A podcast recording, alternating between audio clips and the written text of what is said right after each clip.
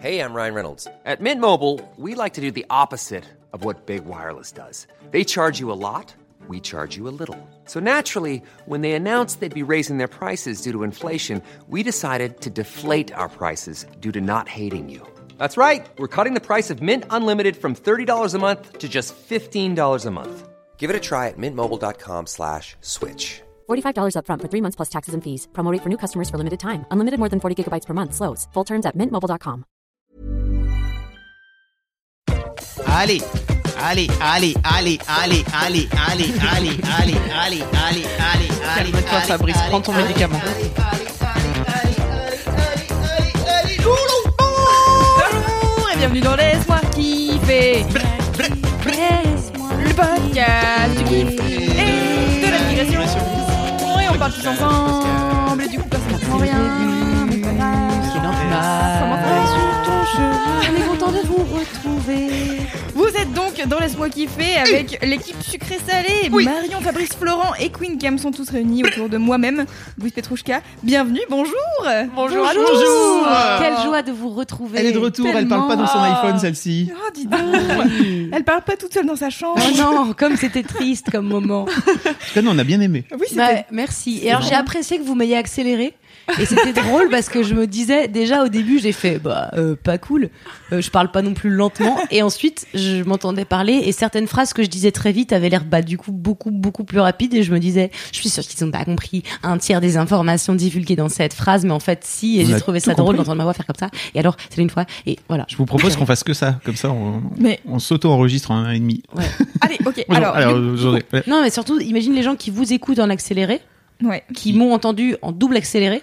Tant pis pour eux. En vrai, Tant je t'ai pas accéléré de ouf. Je t'ai accéléré en 1.4, je pense. C'est beaucoup. 1.5. J'aimerais avoir la ref, mais je ne l'ai pas. Mais c'est vrai. C'était sympa en tout cas. J'ai pris plaisir à vous écouter et à voir euh, à quel point bah, vous êtes sucré salé. C'était super. C'est de- très peu de somme hein, de ton côté euh, le- pour- pendant le dernier Oui, épisode. c'était- Pas de Elle somme. était au soleil, elle avait la joie de vivre en elle. Bah, pas tant vrai. le soleil. Euh, euh, non, mais euh, pas de somme parce que c'est drôle. De re- En fait, le somme c'est drôle quand il y a des gens très sucrés dans la même pièce. Le somme tout seul dans sa chambre, ça n'est pas très rigolo. Ah, c'est vrai. Donc en fait, mon sel revient euh, à, à cause de votre sucre. À C'est notre notre faute. contact. Ah, Pas de votre faute, c'est votre, c'est c'est beaucoup C'est grâce à nous. Voilà, c'est grâce à vous. C'est grâce à Vous vous. faire monter le sel à la surface. Quelle joie. À la manière, euh, je ne sais pas, Le- d'un salin. À la manière de la pistache des podcasts d'internet. Au nom de la rose. Je sais pas pourquoi j'ai cette. Mais pourquoi au nom de pas. la rose ça C'est pas qui me sympa, venait ça, comme ça. À la du manière de. Y a pas, y a pas une chanson. Attends. Au nom de la rose, mon ami la femme, prête-moi ton corps. Vraiment, son clos. C'est le qui descend du ciel et que j'adore et que j'adore. Non, y a pas. Eh ben écoute, je propose que tu Non. fasses La France a un incroyable talent. On est parti. Au nom de la rose, reprise par Cam. L'héritière. Tu veux pas faire un clip? Si, moi je, veux, je fais tous les clips que tu veux. Ok. Bon, commençons, commençons cet épisode parce que je sens que sinon on va, on va digresser. Digresser. J'allais dire diverger, mais bon, ça. Enfin, bref. Voilà. Verger. Ça marche un peu aussi. Oui, il y a le mot verge dedans. voilà, j'ai souri. Euh, commençons avec les, les commentaires, les commentaires de la dernière, Oui. euh, du dernier épisode. Ah oui. Alors, il y a Wilmo Factory qui nous dit que euh, il y a une excellente chanson sur la méditation à écouter dans Steven Universe. Ah, Je sais pas si tu connais ce dessin animé. si. On en avait parlé dans euh, C'est ça qu'on aime, euh, fut un temps, avec euh, Anne-Fleur Multon, L'ancêtre de, de Laisse-moi kiffer. l'ancêtre de Laisse-moi kiffer. Et, euh, et donc du coup, il dit que c'est une excellente, une excellente chanson sur la méditation. Ah, bah, je connaissais pas.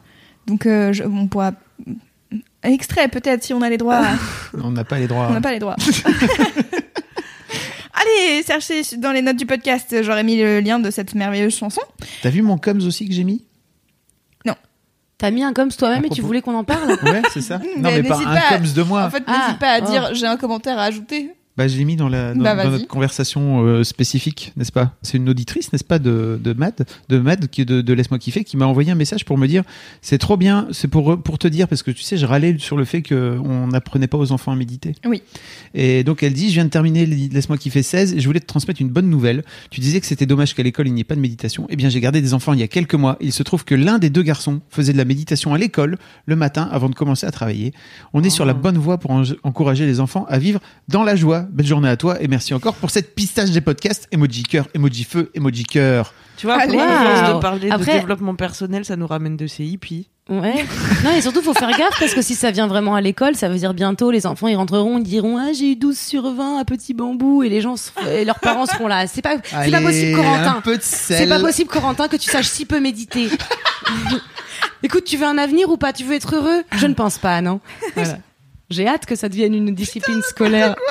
Ce sera J'ai drôle. que 12 sur 20 en méditation, je suis nul. Bah oui. T'imagines, ils te vont coller Tout des électrodes sur la tête. Hum, hum, euh, J'ai vu que t'avais pensé. Non, tu as pensé, ça ne Mm. va pas du tout. Mm, Tu mm. n'as pas vidé ton cerveau. C'est vrai. J'ai rien à dire à- de À plus part oui. que tous ces gras. Euh, sinon, il y a un autre commentaire de Gatoria euh, qui dit chaque mercredi, euh, je trouve ravi, je me trouve ravi de voir un nouvel épisode de Laisse-moi kiffer car chaque semaine, j'oublie quel jour ça sort. Donc, j'ai une surprise toutes les semaines. J'ai trouvé ça très drôle. Je me suis dit, c'est bien, on dirait Dory, tu sais, qui, Oui. qui se Ah tourne et qui Oui. fait Ah, Cool, un Wow. nouvel épisode. Un nouvel épisode. Un nouvel épisode de Laisse-moi kiffer. Ah, mais c'est tous les 15 jours. Non, elle a carrément oublié qu'on est deux équipes maintenant que c'est Ah, Cela dit, il y a encore quelqu'un qui nous a dit est-ce que vous voulez pas faire un épisode de Laisse-moi kiffer euh, tous les jours, voire toutes les heures, voire venir chez moi pour euh, faire- dans mes oreilles. parler dans mes oreilles elle, a- elle a dit c'est un peu creepy, non? J'ai dit non, pas du tout. Vraiment peu. Ouais. Bof. Bah, même pour elle, ça doit être chiant. C'est chiant, t'imagines? Bah oui. Parce qu'en plus, si les gens écoutent le podcast, ils peuvent pas nous couper la parole pour nous dire ouais. Et moi, attendez, j'ai une histoire drôle à raconter euh, à ce sujet. Donc ça doit être chiant. Enfin bon. Ouais, vous faites ce que vous voulez après. Hein. Vous nous appelez, on est dispo le T'imagines week-end. Tu t'auto-commentes, laisse-moi kiffer. Non, moi j'aimerais trop. relous, ils m'écoutent pas là, alors que je suis en train de, de parler. Arrêtez-vous, écoutez-moi quoi. J'aimerais trop qu'il y ait des clubs parler. de lecture, tu sais, comme les, les book clubs clubs, d'écoute, des clubs d'écoute de podcast où tout le monde dit bon, vous avez écouté le dernier laisse-moi kiffer, très bien, nous allons commencer cette séance avec le premier sujet, une grosse bite, levez les mains. Ceux qui veulent commencer, Martine, tu as donc écouté le podcast et du coup chacun donne son interprétation de ce qu'on a voulu dire. Ce serait si drôle ouais. et à la fois non, Ouais. à la fois une fois oui, non, deux pas trop. Oh, moi, ça me donne envie. On peut préciser peut-être que désormais on diffuse, on fait un peu ça, ceci dit, avec la première diffusion Ah vrai. désormais sur euh, sur YouTube le, le- donc le mercredi midi, si je me trompe pas. C'est tout à fait le mercredi midi. C'est ça. Vous venez sur la chaîne YouTube de Laisse-moi kiffer. Abonne-toi quoi, si t'es pas abonné à cette Bah, chaîne. parle Bah pas mal ouais. aux gens comme ça, s'il te plaît. Non mais si, pourquoi tu t'abonnes pas? Viens t'abonner et puis après comme ça tu suis en direct avec tout le monde, ça fait comme un chat, c'est Ah, nouveau, c'est ouais. trop bien. T'as testé Alors, ou pas bon, ça Pas fait comme tout. un chat, c'est un chat, hein, je peux vous le dire, c'est un chat, Voilà. globalement. Non, c'était juste pour dire que ça fait un peu effectivement ce que Marion raconte, c'est-à-dire club de Ah, lecture. Les meufs peuvent raconter. Alors toi la grosse bite, etc. Enfin, bon. Ah génial. Je sens que ça Bah vous oui, a marqué. vrai. Hein.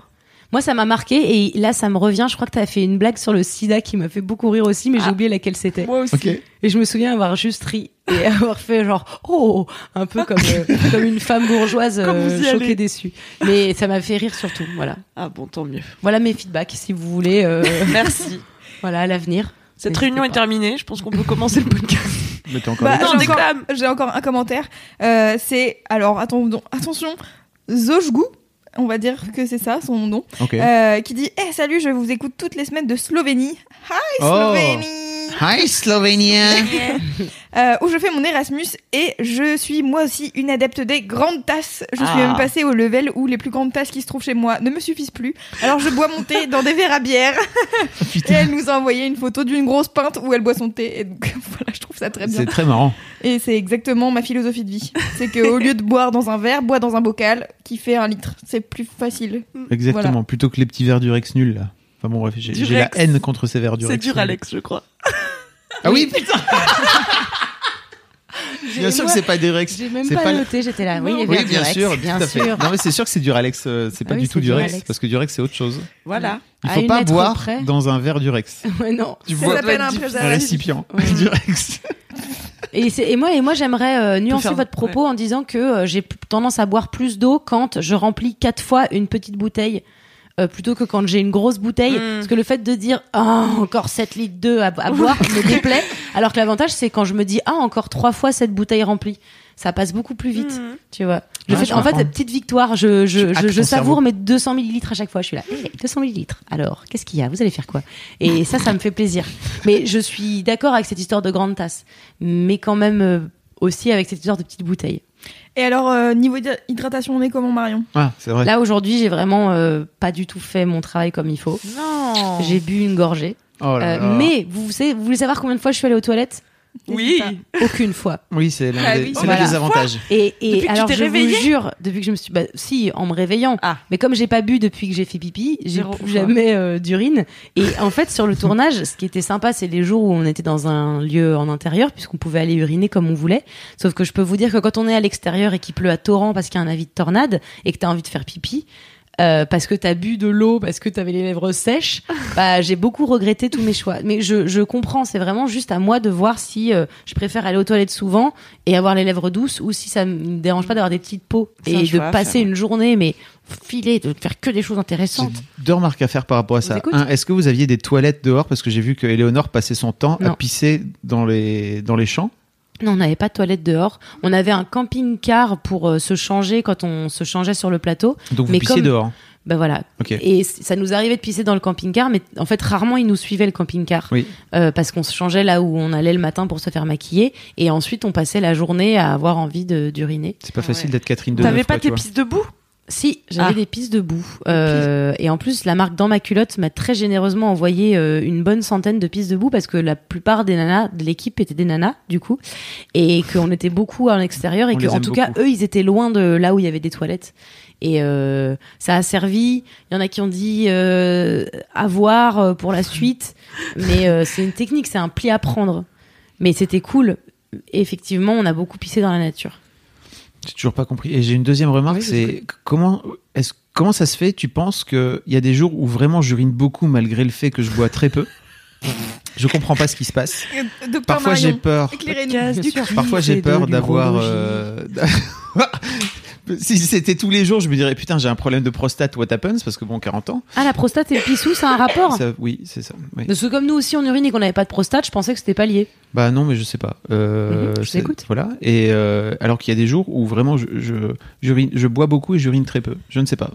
C'est un truc- ça vous arrive ou pas, euh, Louise? Qu'est-ce que vous en dites? Non, Vous moi qui si buvez je bois, je pisse. Bah ouais, pareil. Ouais, moi pareil. Putain. En général, si je bois, je Ah, pisse et Il y a c'est une couille dans le potage, direct, mon quoi. vieux. Putain, mais il y a des fois, j'ai l'impression que ma, ma vessie elle est extensible. Est-ce que c'est pas des- euh, des une semaines. question Que de qu'est-ce que tu fais de ta journée? Parce qu'il y a des jours aussi où Eh oui. je vais beaucoup boire, mais où je suis tellement occupée que je vais pas faire de pause pipi. Donc en fait, j'oublie Ah. que ma vessie elle existe et en ne lui donnant pas d'importance, elle disparaît. Et donc j'ai pas Ah, envie de faire c'est pipi. vrai. Par contre, les jours où j'ai beaucoup d'attentes et où je suis très concentrée sur euh, ah j'ai mal là, j'ai ceci, j'ai cela, là effectivement je me dis euh, Ah, c'est euh, waouh, le faut que. T'as raison. Ah. Ah, on, quoi, est, euh, on Donc a tout une est, piste. c'est une question de pleine conscience. Fabrice urine en pleine conscience. J'allais le dire. Voilà. Merci pour cette réponse, Marion. Mais je Euh, vous en prie. Marion Moi, je réponse. suis euh, Vous tout ce qui est que- urinophile et tout. Moi, je. Ça se dit pas J'apprécie Si. l'urine euh, parce que c'est euh, pas désagréable, quoi. Tu bois ton urine? Non, par contre, pas. euh, J'en suis pas là. Tu ne fais pas Amaroli. C'est horrible ce mot. C'est encore plus dégoûtant que boire son pipi. De ça s'appelle faire Amaroli. C'est un mot, que- je sais pas, amérindien. Sais pas non plus. Waouh. C'est l'expression consacrée pour dire euh, boire son pipi, quoi. Très bien. Genre de manière. Eh bien, euh, on en apprend tous les jours grâce à Kibo Quiz. C'est vrai. C'est trèfle. Bravo. oui, de rien. Euh, Est-ce qu'on commence euh, cet épisode de Laisse-moi kiffer avec Pourquoi les pas mini-kifs Les À tout hasard. C'est Oui, une bonne oui, idée, les oui. mini-kifs, Oui, oui. 15 minutes oui. qu'on- Bah oui, mais c'est- je veux dire, on fait mieux que l'équipe de, la semaine passée, qui quand Ce même n'est pas une Une compétition, Fabrice. une bonne demi-heure au sein des Mais c'est très bien. Moi, j'aime beaucoup. Je me souviens déjà plus. Oui, voilà. c'est sûr, c'est le principe. Très bien. Alors, le mini kiff de Queen Cam, c'est le, Le décès. Le broncocode. Allez, Queen Cam, C'est à moi fais ton mini. Bah, bah, c'est toi qui tousse. Fais ton mini kiff. Voilà. Allez, c'est parti. Mon mini kiff, une fois n'est pas coutume, est culturel aujourd'hui. Ouais. Oh. Et non pas Sexuel. sex world ou Q-oriented. Bref. Et il s'agit de Inside Jamel Comedy Club. Je me suis refait Oh. en intégralité. Oh my god. C'est vraiment très bien. Oh là Parce qu'il y a Blanche Gardin dedans qui est très drôle. Ah, et si vous ne connaissez pas Inside Jamel Comedy c'est une série qui retrace les aventures de une partie de la troupe du Jamel Comedy Club qui part faussement, en, qui fait une fausse tournée en gros, et c'est un faux documentaire sur leur fausse tournée. Oui, mais la de la vieille, de la vieille euh, troupe. euh, De la Oui, troupe, de la des troupe vieux. à l'époque, de, où il y avait Yacine. Où Fabrice Eboué était jeune. Enfin, tout le monde était plus jeune que maintenant. Ça, c'est sûr. Et il y a Blanche Gardin, il y a Thomas Dijol, il y a beaucoup de gens très marrants. Et donc, du coup, il se passe quoi dans cette truc? C'est Ils font une fausse tournée. Oui. Du coup, c'est un, un documentaire. Oui, un mot cul. Non, en fait, ça se passe, ça se passe pendant la vraie tournée. Ah Ah bon. Je- mais je pense que oui, ça se passe pendant Moi, la je vraie crois tournée. pas. J'ai l'impression qu'ils ont tourné dans des. Enfin, t'as l'impression qu'ils. Ah. Déjà, t'as l'impression que c'est la série qui a le- eu le moins de budget du monde, qui sont allés que dans des Écoute- Formule 1 en Ile-de-France, tu vois, pour faire genre on est Oui, en bah, tournée. Oui, mais ça, je pense que c'était un peu le cas, mais on- on- je, je vais demander de ce pas. À qui? À Jamel? Non, pas à Jamel, Non, mais à à Yacine Bellous. Que je Le connais très mec- bien. Ah, on le aura sans du doute name dropping. Il est une tellement référence. on- bah, je, connais, j'aime beaucoup, euh, j'aime beaucoup Yacine, c'est Bah, il est extrêmement aimable. Et donc, euh, il a fait partie des auteurs, justement. Je dis ça Mhm. parce que lui a fait partie des auteurs du truc. Euh, et, et on en reparlait il y a pas très longtemps, justement, tu vois. Oh oui. Donc c'est pour ça que je, je, je rebondis là-dessus. Moi, tout ce que je sais, c'est qu'une personne euh, chère à mon corps, à mon. Hein Waouh, le lapsus révélateur Une personne chère à mon cœur et aussi à mon corps, on va pas se mentir. Euh, un, un chat euh, qui s'appelle euh, comme un des personnages. Mais attends, je suis en train de me Oh demander si je suis pas en train de vous révéler une histoire euh, hyper genre. euh, et en fait, tout le monde va dire ah mais je sais très bien qui c'est et ensuite je serai genre Bah ouais. busted. Donc euh, je vais pas. Donc c'est un- cette anecdote s'arrête maintenant à toi, Queen Can. C'était Qu'est-ce une que anecdote. Oui. C'est clair. C'était un clitorisme. Et qu'est-ce que j'ai aimé? Bah les blagues, tu vois, c'est marrant et j'ai et voilà. Et euh, je voulais vous partager ça pour que les gens Mais qui ça a été- découvrent. ça a été, par- ça a été- Je- je peux finir cette phrase Il y a longtemps en fait. Non mais il faut re- redire un peu, remet un peu de contexte. Oui, alors un peu de contexte. Oui, bah, j'ai- en fait, j'ai pas les dates précises. Tu crois que je prépare ce podcast, Fabrice? J'avais oublié qu'on enregistrait, ok. Ah bon? Alors tu crois que je prépare mes Elle kiffs? était prête à aller manger des ramen. Donc, autant vous Ah, dire que je l'ai attrapé bon, ça. avant qu'elle Bah parte. ouais, je Ah fais ouais. ça la semaine pro. Hmm. Merci, Loulou. Et donc, euh, je sais pas, ça a été diffusé en quoi? 2004 C'est un faux documentaire qui, qui, qui fait un peu le, qui suit un peu la troupe. Et en gros, ils se sont inventés des personnages. Euh, et donc Blanche et Ouais. si je me trompe pas, la salope de service Ouais, qui veut ken tout le monde. C'est ça ouais, ouais, ouais. Vas-y, n'hésite pas, enchaîne. Thomas Gijol, il... Il veut ken tout le monde. il veut ken tout le monde et, euh, et il est super euh, imbu de lui-même et euh, Super. C'est visionnable sur une plateforme de téléchargement légal ou est-ce que on est Hmm. obligé de, de se mettre mal avec la justice pour le regarder? Hmm, oui, question. on est obligé, oui. Oh, il y a pas un DVD. Si, enfin voilà, DVD, moi j'ai le DVD, mais après si vous vous avez pas le DVD, c'est sûr. Eh bah prête-le, prête-le aux gens. Mettez Voilà, dans les coms si vous voulez que Queen Cam vous prête son DVD. Ouais, ce qu'on fait c'est qu'on se l'envoie par la poste quand vous l'avez fini, vous faites passer au chaîne. suivant.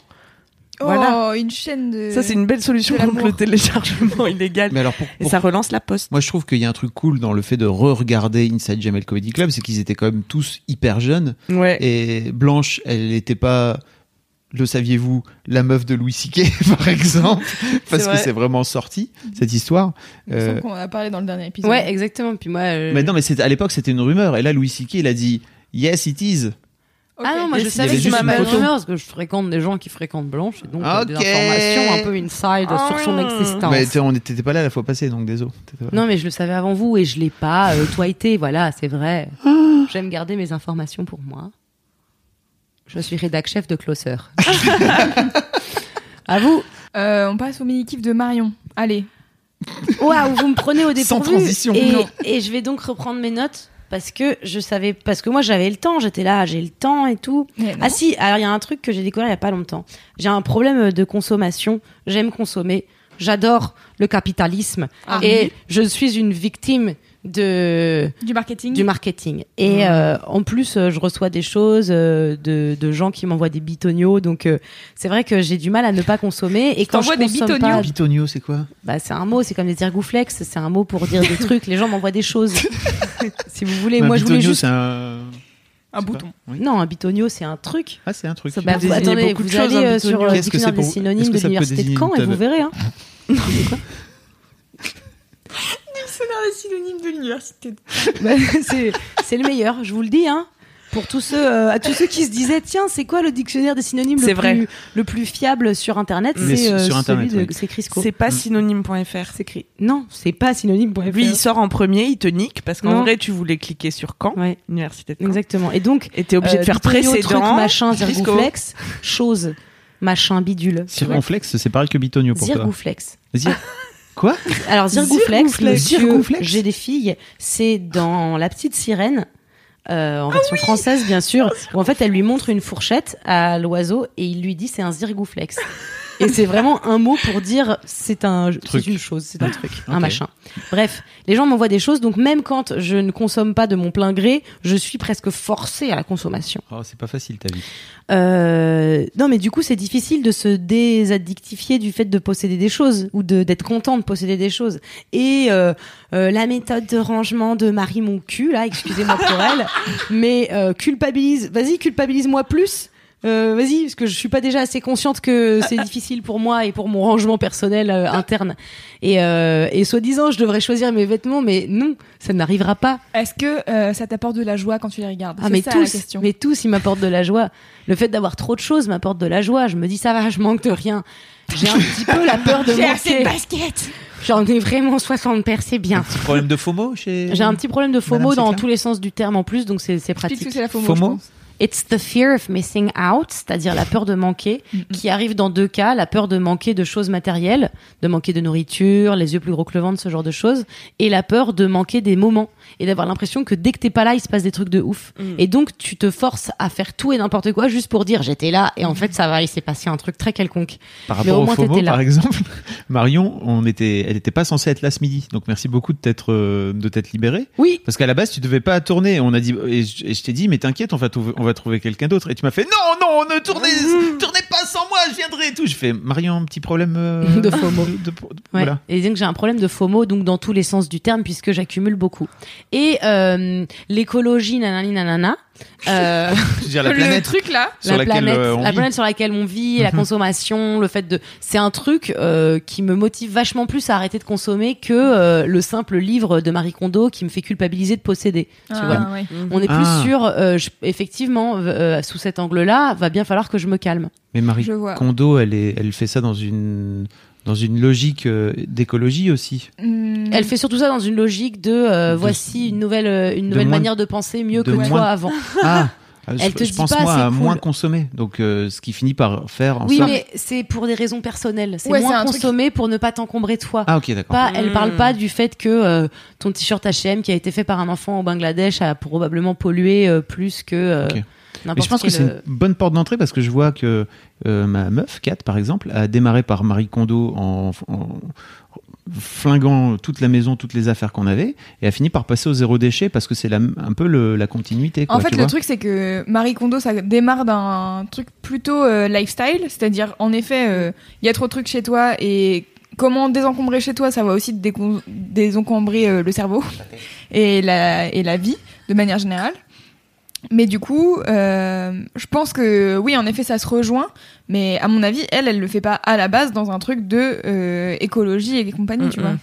C'est plutôt. Oui, en euh, tout cas, elle te le dit pas comme ça. Non. Moi, mon idée, c'était de dire, effectivement, euh, alors j'ai une manière de, j'ai un recyclage euh, interne, c'est-à-dire que ce que j'achète, je le jette jamais, je le donne toujours à Emmaüs.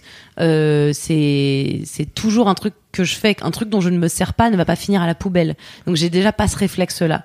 Donc euh, il y a un côté, euh, ce sera de toute façon recyclé. Mais pour m'aider à arrêter de d'acheter des choses neuves, j'ai découvert une manière d'acheter des choses qui ne sont pas neuves.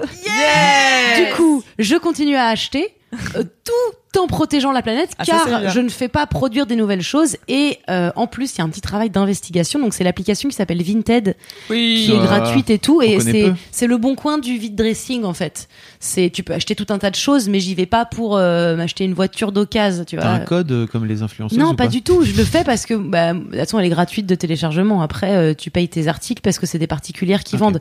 Déjà, en tant que vendeuse, c'est hyper pratique parce que tu prends une photo, euh, la personne qui l'achète, il y a automatiquement un, un papier mondial relais euh, ou je ne sais quel euh, point relais qui, que, que tu imprimes et tu t'as pas de truc à faire de je vais écrire l'adresse avec mon écriture de Ah, bébé. ah. Donc déjà c'est très facile d'envoyer les choses, plus que sur le bon coin où euh, t'as pas ce système-là, ou en tout cas à l'époque où j'utilisais tu l'avais pas. Et en fait ce qui est génial sur Vinted, c'est que c'est comme c'est principalement de- du prêt-à-porter et féminin, euh, tu peux vraiment quand t'es un peu fou comme moi, par exemple avec les baskets, chercher des modèles de trucs qui sont en rupture de stock, que quelqu'un va revendre sur Vinted, ou chercher le modèle de pantalon sorti il y a deux ans dans telle marque, telle enseigne, en ta taille. Et en fait, ce qui est fou, c'est que tu vas forcément trouver, beaucoup moins cher que t'aurais trouvé dans le commerce, des choses qui te font envie sans avoir à débourser beaucoup et en plus avoir la culpabilité et le poids de l'environnement sur tes épaules. Et, et je trouve ça vraiment chouette. Ça m'a vraiment soulagé aussi de me dire, parce que pendant un temps, je me suis dit, bah, j'arrête d'acheter. Je suis rentrée d'un voyage à Londres euh, il y a quelques mois et j'ai ramené des trucs, beaucoup de friperies, mais quand même, je me disais, j'ai trop de choses, j'en ai pas besoin. Et j'ai passé vraiment euh, plusieurs mois à rien acheter du tout et à me dire, ça me faisait vraiment euh, comme quand t'arrêtes la clope, quoi. J'étais en train de dire, je vais mourir, il faut ma dose. et ben, l'avantage, c'est que ça m'a fourni ma dose tout en restant relativement dans les termes de euh, ce que je voulais comme nouvelle ligne de conduite. Donc j'étais contente. Et surtout, le truc de l'investigation, c'est de, de, de voir un pantalon sur quelqu'un, de lui dire c'est quelle marque, c'est quelle année. Tu le trouves sur Vinted, il est en ta taille, tu le mets dans tes favoris, tu ne l'achètes pas. Et juste ça, ça me satisfait amplement. juste le fait de chercher un modèle de truc. Un modèle de basket Ah hyper oui. précis n'a- qui Oui. n'a été vendu que dans un seul comté du Wisconsin. Et ben ça, je sais que je peux le retrouver. Et euh, un peu à l'Hercule Poirot, je, je traque, je traque euh, l'article, je le trouve et je le laisse vivre. T'as pas essayé de piquer le, le- le pantalon de cette personne, par exemple, ce qui pourrait être une autre possibilité. Non, Des bons conseils de Fabio. Tu, tu défroques la personne. avec vos amis. Euh, non, je ne l'ai pas fait. Et euh, voilà, c'était mon mini kiff, c'était l'application Vinted, et donc je passe des heures dessus pour regarder des trucs, pour pas les acheter ou parfois les acheter, mais, oui, ce parce sera pas plus, grave. ce qui est compliqué, c'est que contrairement à Asos ou autres trucs euh, sur Internet, tu vas pas acheter, euh, faire une commande, tu fais pas ton panier de Ouais, c'est ça. 25 trucs Ouais, et après t'es là, c'est bon, j'ai plus qu'à payer, rentrer ma carte. Là, t'as 25 trucs qui sont chez 25 meufs différentes. Ouais. Du coup, faut que t'envoies quand même un message euh, de temps en temps parce que il y a des meufs qui demandent à envoyer un message avant. Bref. Du coup, ça rajoute quand même des trucs euh, en plus à faire avant d'acheter ce que tu veux, des, tu vois. des Mm, mm. contraintes. Moi, je sais que dernièrement, euh, t'es venu avec tes filas. Du coup, j'ai fait quoi? J'étais sur Vinted, j'ai regardé les Voilà. filas. J'ai pas trouvé euh, celle que je voulais, mais j'en ai, j'ai décou- j'ai redécouvert les disrupteurs qui sont les baskets filas que tout le monde a en ce moment. J'étais là, ouais, mais en taupe, elles sont pas mal. Mm, mm. Et donc, du coup, j'en ai, j'ai mis euh, 25 en favori. Bien sûr, il y en a plus aucune qui est dispo parce que juste, j'ai mis en favori. Et en effet, c'est un peu genre, bon bah voilà, je les achèterai plus tard Voilà, on verra. quand j'aurai le temps. Mais là, je me suis Quand mis t'en auras plus envie, donc. quand j'en avais plus envie. Non, mais c'est surtout si j'en ai encore envie dans un mois, Ouais. ça veut dire que je le veux vraiment. Alors t'as deux trucs stylés sur Vinted, c'est que de un, quand t'as mis un article en favori et que la vendeuse baisse son prix, eh ben t'as une petite notif. Du coup, si jamais t'es compulsif comme moi, il suffit que la personne ait baissé de 1 euro pour dire bah ça c'était mon signe que j'attendais, je l'achète. et l'autre chose, c'est que tu peux euh, chaque euh, compte euh, indépendamment peut décider de faire un prix de- dégressif si jamais tu lui prends plus d'un truc. Mm. Et euh, il y a surtout moi beaucoup de, de nanas qui vendent du vintage que j'achète sur Vinted. Donc en plus c'est un double truc puisque c'est déjà un vêtement qui est d'occasion que je réachète d'occasion. Il est double d'occasion. D'occasion au carré Euh, et euh, au bout de deux articles t'as moins 20% et donc euh, c'est un peu sympa. Alors, message aux équipes de Vinted, n'hésitez pas à venir sponsoriser Laisse-moi kiffer, on vous aime Oui. beaucoup. Ah ouais on vous aime beaucoup puis Ah ouais. C'est la deuxième fois qu'on parle de vous dans Laisse-moi kiffer. C'est vrai quelqu'un d'autre en a déjà parlé? Euh, On a parlé du Vintage Gate euh, qui était une belle affaire entre Ah oui. Juliette Oui, et Kalindi. C'était histoire. 14. Waouh ça sent le ça sent la grosse C'est la embrouille. private jet. Horrible. C'était une fausse embrouille. Ok alors ça va bien sûr. Est-ce qu'on passe à ton mini kiff Oui Mon mini-kiff, c'est mon nouveau bureau debout. Ah putain. Pardon? J'avoue, moi aussi, c'est mon mini kiff. Je l'ai découvert hier. C'était visuellement surprenant. Mais ça c'est ton mini kiff visuel. Toi c'est de bosser dessus qui est ton mini kiff. C'est un truc de ouf. C'est quoi un bureau debout? Alors, donc, Ah j'ai envie d'en avoir un. Je sais pas ce que c'est. J'en veux un. Pour réexpliquer l'histoire, c'est que donc j'ai des problèmes de dos depuis un, un long moment maintenant, et mon ostéo m'a dit est-ce que le premier truc qu'elle m'a dit, j'ai découvert une nouvelle ostéo, l'autre s'est barré faire le tour du monde pour aller soigner des enfants partout dans le monde. Le mec, il est Qui? Ce, ce gars qui s'appelle Lucas, qui est mon ancien ostéo, qui est trop beau en plus, et en plus il va Fab, sauver des il a enfants une quoi. relation d'amour avec tous les ostéos à chaque fois. Il j'adore. On avait un Ah, ostéo en mon commun ostéo. avant. vrai Adriane, qu'il oh là était- là. Ad- il était super. Adrienne est Ah sous- ouais. espagnol. Ah oui, on l'a- on Ouais, je fais adore. pas très bien l'accent Non, moi espagnol. non plus. Euh, donc peut-être on fait pas. Plutôt italien. Et donc Ouais, euh, ma nouvelle ostéo qui s'appelle Alizé, qui est super, et m'a tout de suite dit, ok, euh, t'as mal au dos, est-ce que euh, t'as un bureau debout? J'ai fait non, Mais en vrai, c'est un truc qui me court depuis un petit moment, et je- parce que je vois des mecs de plus en plus dans le Startup Nation. mais bah comment- bien sûr. Voilà, avec des bureaux debout. venir. Dans les échos et challenge. Et en fait, je lui dis, mais pourquoi c'est important d'avoir des bureaux debout? Là, elle m'a expliqué pourquoi c'était important d'avoir des bureaux debout, et notamment le fait que on n'est pas, nous, en tant qu'être humain, fait pour pour rester assis rester aussi longtemps. C'est-à-dire que notre Ça, corps n'est pas fait pour rester assis aussi longtemps. Et elle me dit, l'un des trucs importants du bureau debout, c'est que ça te remet dans une position debout plus souvent et plus régulièrement, et qui et ça te permet de pouvoir alterner. Elle dit, il faut pas que tu bosses toute la journée debout, sinon à la fin t'en pourras plus et tu vas avoir envie de crever. Euh, en revanche, euh, si tu arrives à avoir un truc qui permet de se lever et de se baisser, je vous en parlerai juste après. Ça permet, elle te dit, t'alternes environ une demi-heure, trois quarts d'heure debout assis, et en fait quand tu sens que quand tu sens que t'as Ah mal ouais. aux jambes, en fait t'es juste, tu, tu te reposes, et en fait c'est pas très grave. T'en fais Via un système de poulie. Exactement. Et je vous en reparlerai juste après. Et donc, euh, j'avais pas envie, moi, d'investir dans un bureau debout. Ça coûte une blinde, en fait, si vous allez. Bah, il y a Ikea qui fait un système de bureau debout. Tu peux. Alors, il y en a un manu- euh, mécanique qui est pas, qui est plutôt euh, pas très cher, où t'as une manivelle et tu fais. Et tu Putain, t'imagines tous les trois quarts d'heure. Voilà. Et moi, j'avais pas du tout envie de ça. Et celui-ci coûte encore pas trop cher, je pense. Mais t'as un, Dis un système. Je sais, je sais, j'ai pas travaillé, euh, mais on le mettra dans les notes, euh, dans les show notes. Euh, et il y a un système électrique qui est vachement cool. Si vous allez chez Ikea, vous pouvez faire, ça fait, tu peux le tester en live et tout. Mais sauf que ça coûte euh, 700, 800 balles. C'est, c'est dingue, quoi. C'est complètement, Ouais. c'est beaucoup trop cher. Wow. Et là, j'ai trouvé un système beaucoup plus simple, qui est juste un surbureau que tu fous au-dessus de ton vrai bureau, qui te permet de pouvoir mettre ton ordi et ton clavier. Et en fait, que tu peux simplement, tu prends les deux trucs, tu prends les de poignets. Oui, c'est oui, de Oui. U. Oui. Parce oui. que- oui. Parce que quoi C'est-à-dire, j'arrive pas à comprendre. Tu m'as perdu avec la forme de U. C'est encore plus marrant. Avant de le voir en position debout, j'ai juste j'étais rentrée dans la salle et Ouais. j'avais je l'avais vu en position euh, couchée. Hmm. Enfin Assis- assise, lui, il était oui, enfin voilà, il était au niveau de la table quoi. Et je m'étais dit déjà waouh, ah mais lui, il s'est fait un petit bureau en U là. Donc il a l'air bien installé. C'est un truc que tu poses au-dessus de ton vrai bureau.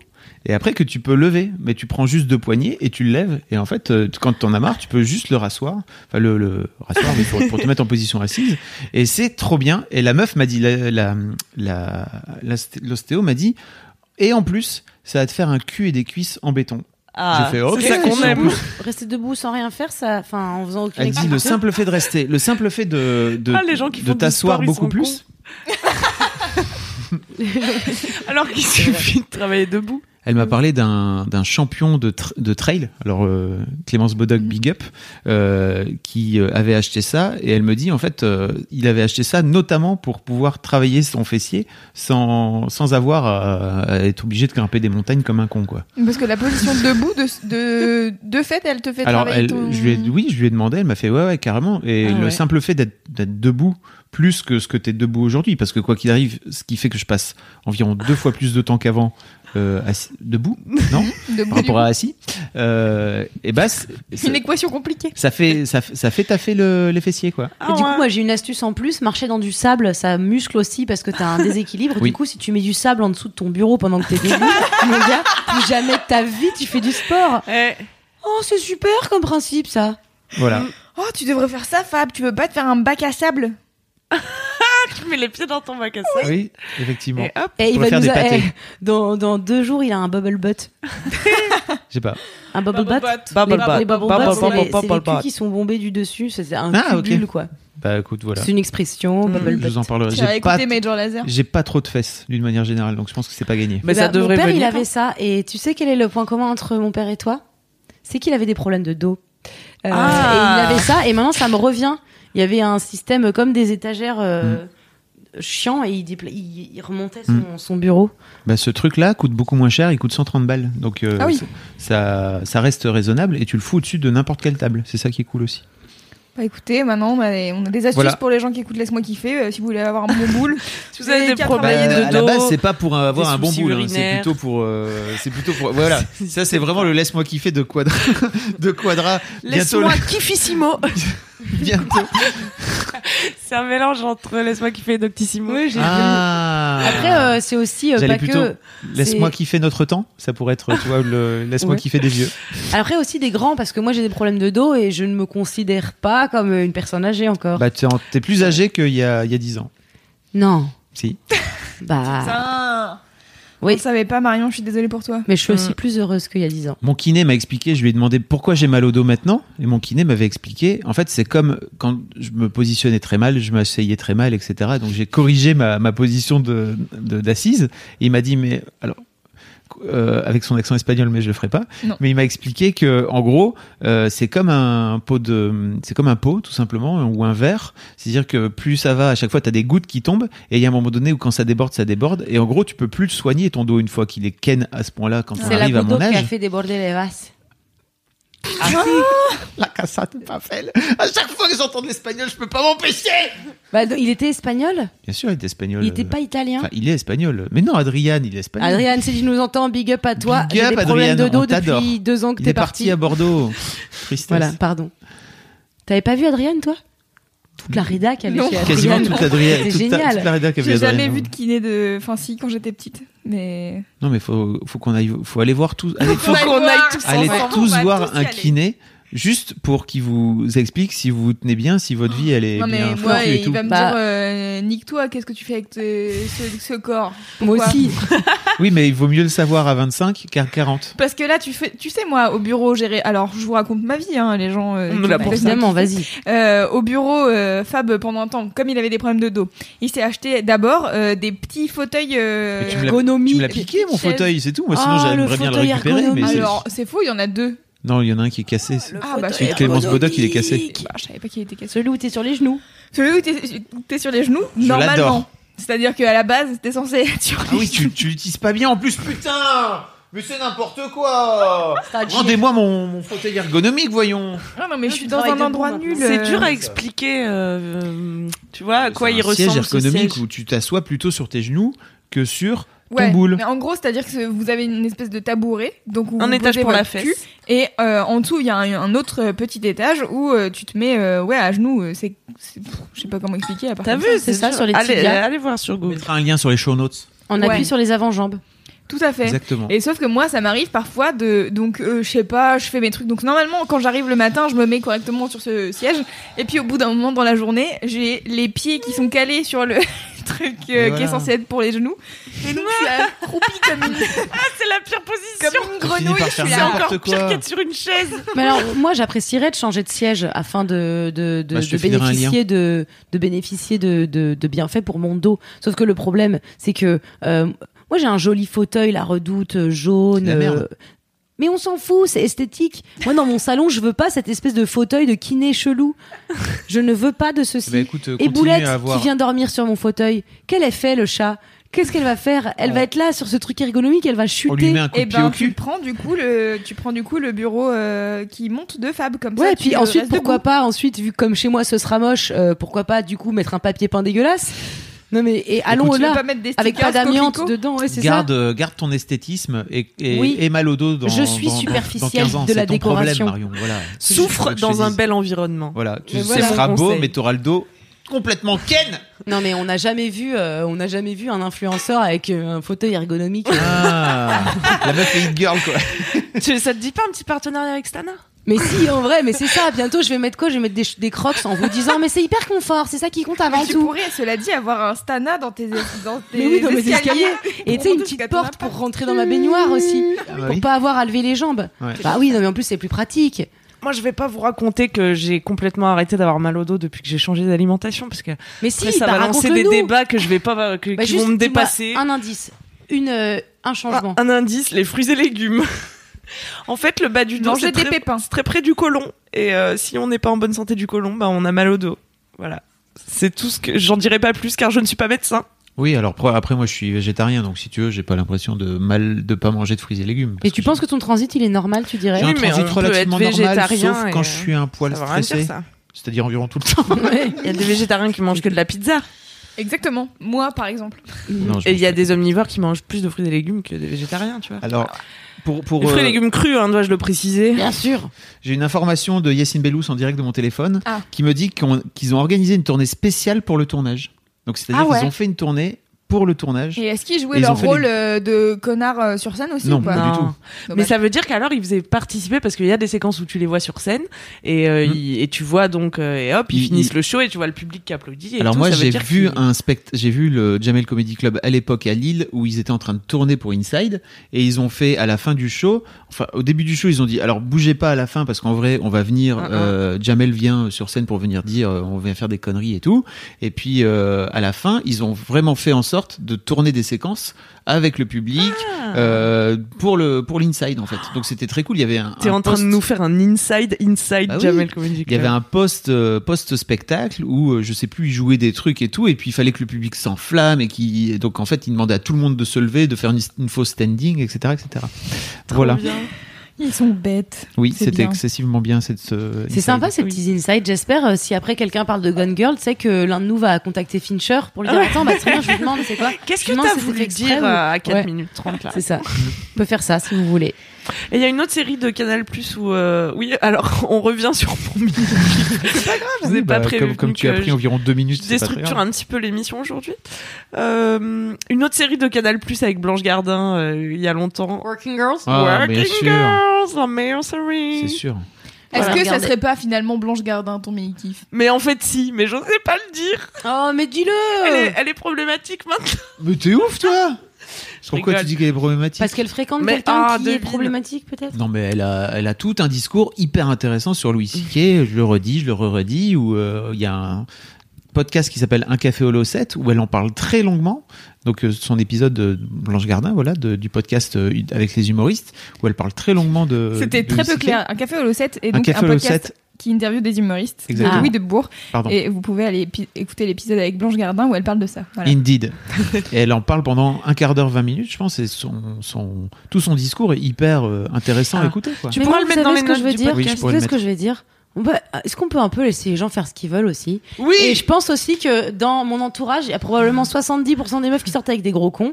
Et c'est leur choix. Je vais pas les emmerder non plus. Et c'est pas parce que c'est pas des gros cons publiquement ou qu'ils ont pas fait des choses graves publiquement que je suis là à leur dire Oh là là, sur ma vie, c'est chaud. Donc euh, juste, laissons Blanche Gardin tranquille. Elle continue à faire du contenu de qualité et elle-même reste une personne tout à fait délectable. Eh bien voilà. Merci à vous. Je ten- ça, ça me tenait à cœur de le dire parce que je, je sais qu'on dit que c'est problématique parce qu'on nous dit de dire que c'est problématique et qu'on a la pression du euh, oh là là c'est problématique qui paraîtrait.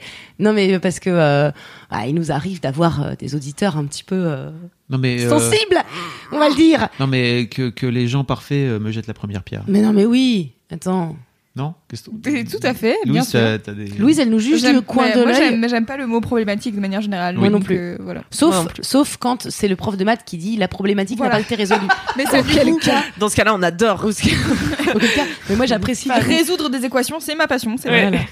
exactement Donc c'est Blanche Gardin ton, ton mini kiff. Allez, on a qu'à dire. Allez. Ah, c'est vrai. Alors du coup, regardez aussi Problemos parce qu'elle est dedans, c'est Ah, vraiment putain.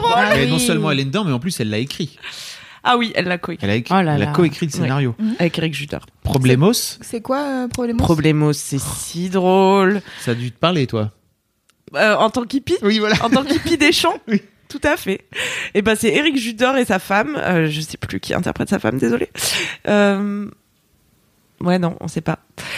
En gros, ils vont voir euh, l'ex-prof de yoga de sa meuf pour un week-end. Et ce prof de yoga, il habite dans une communauté hippie, une ZAD en fait. Et ils sont en train de résister à la construction d'un aéroport, je crois. Ah bah c'est vraiment. Qu'est-ce que, est-ce que Ah, je pas nous inspiré de la rien du réalité. tout et, euh, et ils finissent par rester parce que sa meuf à Eric Judor, elle kiffe, mais eux, ils sont en total décalage. C'est des Parisiens qui arrivent à la C'est pas campagne, pour tu ça vois. qu'il reste.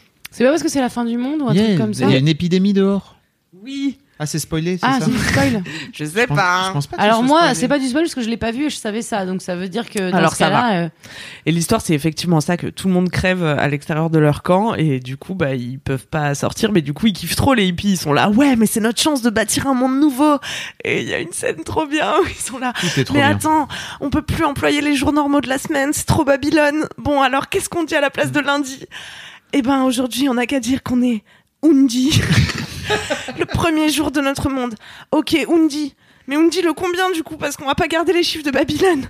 Ok, alors Undi, le Crisken. c'est Blanche Gardin qui trouve les mots Voilà. et qui les invente.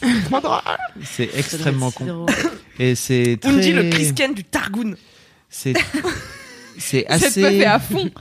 c'est assez au vitriol, hein, n'est-ce pas comme comédie. hein. Ça ressemble vachement à l'humour de Blanche Gardin d'une manière générale. Problemos, c'est très bien. Ok, très bien. Bah écoutez, Problème. euh, j'ai hâte, euh, j'ai hâte de regarder ça.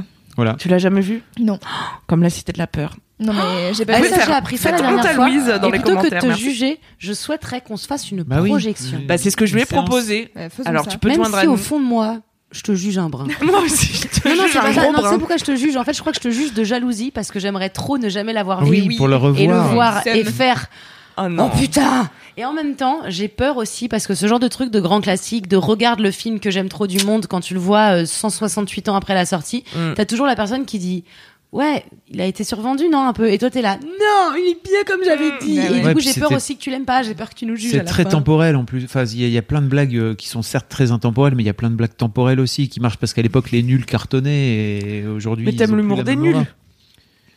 Bon, Oh écoute, putain, elle aime pas. Mais des si, nuls. j'aime bien les Ce qu'on va nuls, mais faire, c'est Loulou. juste qu'en fait j'ai pas grandi avec les nuls, tu vois. Hmm. Il me reste très exactement 10 minutes avant que je me casse. Ah merde, Formidable. putain, moi, plus, No mais ça va, allez-y. Alors faut. euh, Lou, alors, ok. Lou, Oui, le alors. kiff de transition. Le Oui, kiff de transition, c'est moi. de transition. Attendez. Le transi kiff. Le transi Le kiff. transi kiff. Euh, eh bien moi, euh, j'ai be- j'ai besoin de vous parler du Pitchfork Music Festival car Ah. c'était euh, probablement euh, un des, euh, c'était un des meilleurs week-ends de festival que j'ai passé depuis un certain moment. Ah oui. Euh, sachant que euh, pour euh, vous faire le topo, le Pitchfork Music Festival, ça se passe à la à la halle de la Villette, à la hâte, à la halle de la Villette et la halle de la Villette à Paris, c'est un immense lieu où vraiment il y a énormément de place. Et du coup, ça me fait toujours un peu peur parce que j'ai peur que, en termes d'acoustique et tout, ça soit pas ouf et, et qu'il y ait beaucoup de gens mais pas trop d'ambiance parce que c'est tellement grand que c'est un peu compliqué. Mais t'avais déjà été au Pitchfork J'y étais l'année dernière et justement j'avais ces appréhensions parce que l'année dernière euh, j'avais trouvé ça cool mais que ça avait manqué d'un truc quoi. Et, Mm. euh, et en fait j'y suis allée cette année encore et c'était donc le premier week-end de novembre. Et c'était extrêmement bien. Euh, j'ai eu l'occasion de revoir euh, Bon Iver euh, pour la deuxième fois cette année. Euh, qui est la deuxième fois de ma vie aussi, mais genre ça je ne pensais pas que j'allais voir Bon Iver deux fois dans la même année, donc j'étais refaite. Euh, ils ont fait un concert qui était trop bien. Ils étaient cinq sur scène, je crois. Il y avait deux batteurs et il y avait une scéno de ouf. Il y avait des lumières trop bien. Enfin, genre c'était c'est ouf. magnifique. C'était trop Ouais. beau. Et en fait, ils avaient réarrangé tous les morceaux de Bon Iver pour que ça soit sur scène, tu vois, parce que Bon Iver, en vrai, c'est un truc déprimant. euh, Mm. T'as pas envie de, enfin, Oui. voir ça sur scène, tu te dis pas, ouais, cool, je vais On bouger la tête et ça va être trop bien. nuit. Bon alors, ça reste pas un truc où tu danses toute la night, mais bon, ça reste. euh, ils ont vraiment bien tout réarrangé et tout, et en termes de Juste scénographie. assez pour que les gens aient pas envie de se suicider. Voilà, exactement. Et en termes de scénographie, c'était bien. Puis ils ont fait un effort aussi sur la setlist. Tu vois, ils ont pas passé des morceaux que du dernier album. Ils ont fait plein de morceaux classiques euh, qu'ils ont sortis euh, il y a longtemps, etc. Ça, Donc ça pas. ça, c'était trop bien. Euh, mais c'était pas que Bon Iver qui était trop bien. Il y avait vraiment, j'ai vu Bagarre que j'adore. Vraiment que, en fait, euh, ça fait partie des groupes que j'ai pas écouté au début parce que tout le monde disait oh là là c'est tellement bien Bagarre j'adore trop Bagarre rock la queue c'est génial et tout j'étais là oui bon d'accord on a compris vous aimez bien ce groupe très bien et donc en général quand les gens font trop ça je suis là genre j'écouterai plus tard j'écouterai plus tard puis j'écoute euh, un an après un an après je fais eh mais c'est vachement bien en fait Ils hein. avaient raison. et, euh, et donc là j'avais écouté leur, euh, leur nouvel album qui est trop bien et I'm Sandra, and I'm just the professional your small business was looking for. But you didn't hire me because you didn't use LinkedIn jobs. LinkedIn has professionals you can't find anywhere else, including those who aren't actively looking for a new job but might be open to the perfect role, like me. In a given month, over 70% of LinkedIn users don't visit other leading job sites. So if you're not looking on LinkedIn, you'll miss out on great candidates like Sandra. Start hiring professionals like a professional. Post your free job on linkedin.com/people today. Et du coup, euh, j'attendais de les voir euh, au Pitchfork. Et ils ont euh, retourné la salle. C'est-à-dire que je, je pensais pas que c'était possible de motiver les gens au Pitchfork à faire des pogos. ils ont réussi. Du coup, j'étais là, ok, mes respects, bravo. Euh, et franchement, c'était vraiment hyper bien leur, euh, leur concert. Pourquoi tu penses ça? Parce que c'est plutôt un public euh, parisien, c'est ça qui a tendance Bah, à pas trop bouger. Mais en fait, c'est ouais. En fait, euh, c'est pas que moi qui pense ça. En fait, c'est un truc assez global sur le Pitchfork, mais même sur les festivals parisiens. En général, c'est les gens sont là, ouais, bah c'est les bobos parisiens qui Oui. viennent et ils veulent pas trop bouger, machin, nan, nan. Ils viennent écouter, tu vois. Ouais, voilà ça. Et C'est un peu hype, tu vois. Et en fait, même eux sur scène, euh, le un des chanteurs de bagarre, il disait bon, euh, à ce qui paraît, euh, Il paraît, vous êtes à chier. bah ouais, Des intellos coincés du cul. c'est un peu ça. À ce qui paraît, euh, il y a, y a, ça bouge pas beaucoup au pitchfork et tout. Alors du coup, euh, donnez-nous un peu d'énergie et tout. Et en fait, franchement, c'était c'était vraiment chouette. Comme quoi, il suffit de demander dans la vie. Et j'ai été impressionnée aussi par Bagarre parce que je ne savais pas qu'ils changent de poste quasiment à chaque chanson. Ah ouais, ils sont tous Et super Ils sont polyvalents. polyvalents.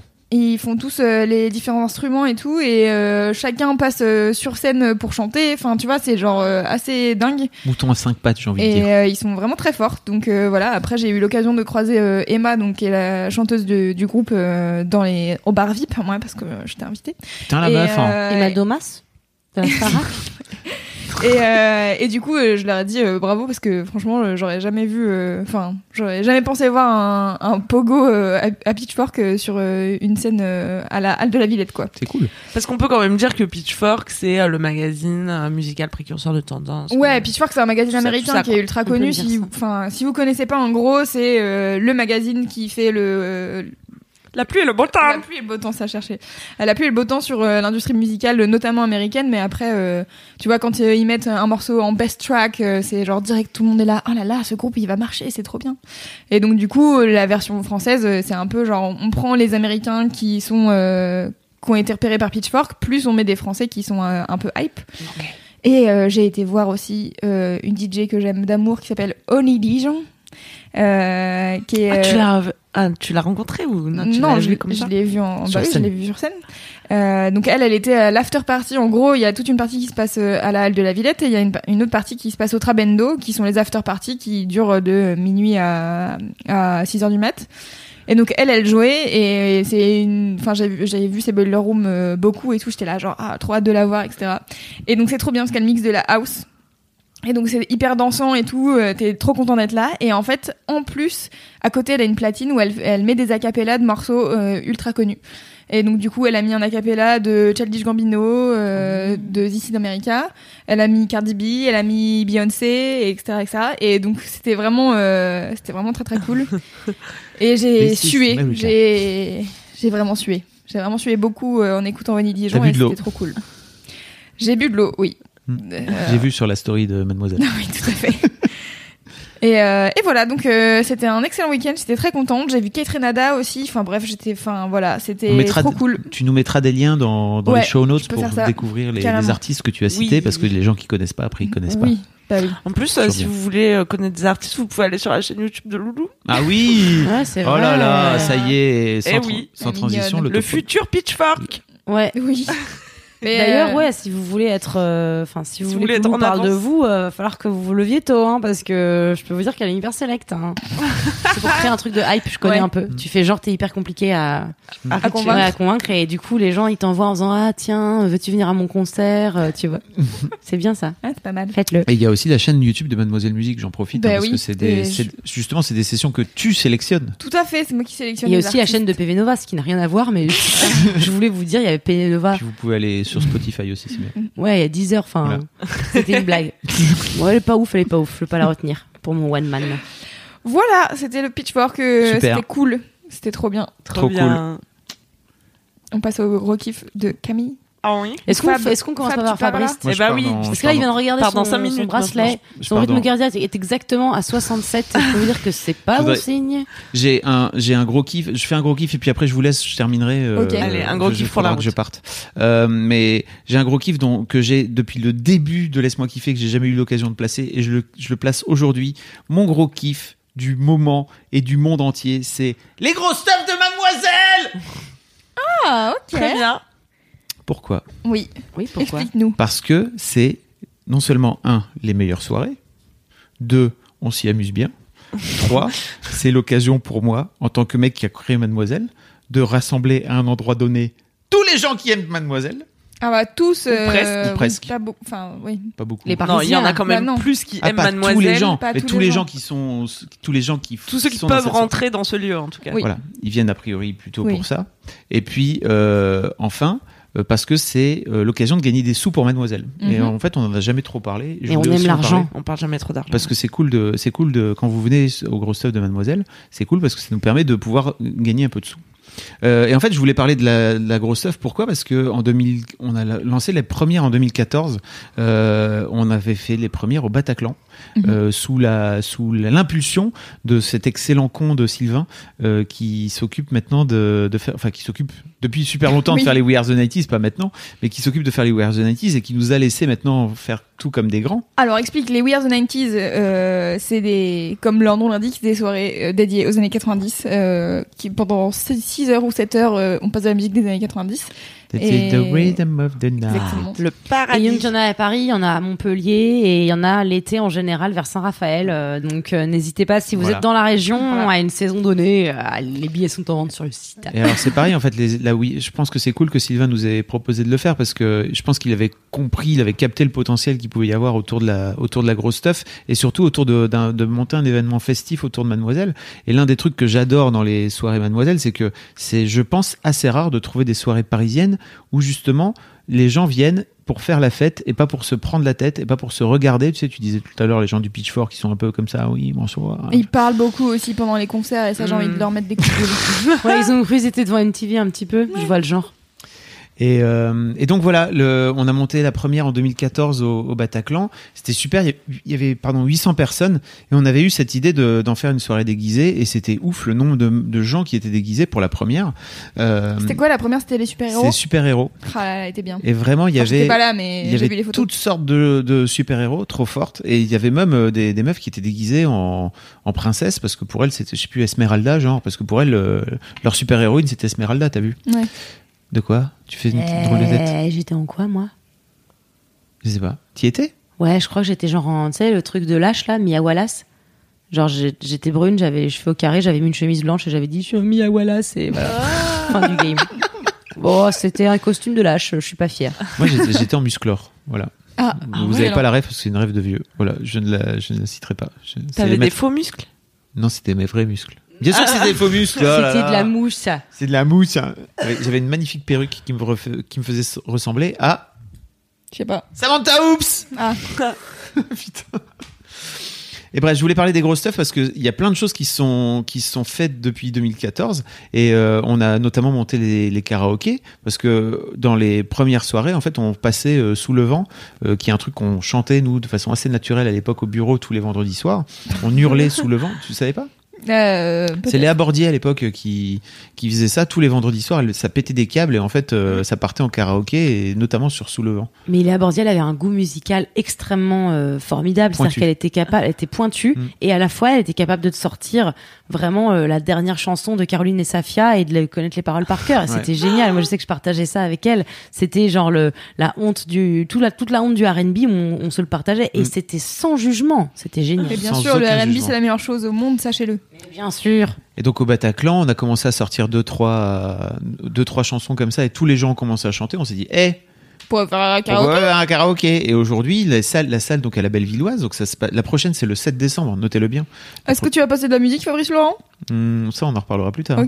Euh, la prochaine, c'est le 7 décembre. C'est à la Bellevilloise. Venez, s'il vous plaît, si vous voulez euh, déjà un supporter Mademoiselle et deux nous rencontrer. Euh, et puis trois danser sur sur la musique Oui, de, et de un Loulou truc et important, un truc important, euh, n'hésitez pas à venir nous voir quand vous Oui. nous croisez, parce Oui. qu'en fait, juste on est là, donc euh, dites, hé, coucou, salut, et si c'est juste pour nous dire, j'aime trop ce que tu fais, eh, ça marche, mais on a le droit de discuter plus, enfin Oui. voilà, genre vous nous dérangez pas quand on est à la Non. grosse stuff, on est là pour ça, Oui. voilà. Là, pour ça, en général, on est sous, donc. euh, Alors parle pour toi, quick Oui. cam. oh, euh, Louise n'est Plutôt pas bonne saoule, ambiance. puisque Non, je parle pour moi. ah voilà. Souvent, je suis bourré. Quand tu disais on, tu t'impliquais. Elle s'impliquait, elle et toutes ses personnalités, tu sais bien, voyons. Euh, et donc voilà. Et aujourd'hui, ce qui est trop cool, c'est qu'à la Bellevilloise, il y a un étage euh, karaoké et karaoké géant, et c'est vraiment extrêmement fun Les gens hurlent très fort. sur toutes sortes de chansons. De la boulette euh, à Lac du Connemara, La en passant par... euh, Et c'est bien maintenant, on alterne une chanson anglophone, une chanson francophone. Oui, c'est pas Et mal ça. Bon, dans tous les cas, t'es censé avoir les paroles sous les yeux, mais tu vois, enfin, je sais pas, il y a quelque chose dans Il y a un le truc- rythme. Sur le, le français, tu te rattrapes forcément, quoi. Alors que Mm, l'anglais, des fois, les Oui. Ça peut rester ça un va un peu-. Sur Ed Sheeran, euh, tu free. connais. c'est un problème que j'ai pas. Euh, c'est-à-dire, je connais en général d'avance par cœur les paroles de tout et de tout le monde, et en français comme en anglais comme en allemand. Car Parce que j'ai tu as redé- une grosse mémoire. Car j'ai fait allemand LV2 également. Ah. Durch hinter die Feld, ja, ja. Ah, Ja. c'est C'est Tokyo, Tokyo Hotel. Hotel, ouais. Oui, tout à Je l'avais. Et Loulou, elle passe de la musique Et et, donc en ce aujourd'hui- moment, elle passe tout le temps Jaja. Ah. Oui, T'es jamais venu danser sur Jaja encore, Marion? C'est vrai. Bah alors dans ma vie, je vais pas te mentir que je l'ai fait deux trois fois par jour depuis Bah, ça, les deux derniers mois. Euh, je l'ai même reprise à la guitare, euh, je l'ai reprise avec un orchestre philharmonique euh, au cas où. Euh, mais c'est vrai que je suis pas encore venue danser sur Jaja. Euh, les grosses stuff, elles tombent souvent euh, des moments où je suis pas adéquate. Ah ouais. Dommage. Voilà.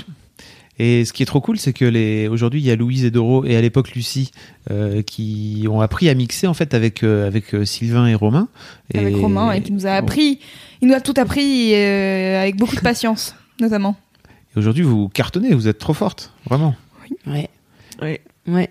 Ouais. Moi, euh, Ouais. c'est sûr, c'est toi que j'embauche pour euh, mon mariage. Hein. Ouais. Ah bah j'ai Ouais. hâte. hein. Ça. Passer Jaja en boucle. Bah je vais passer Jaja comportement.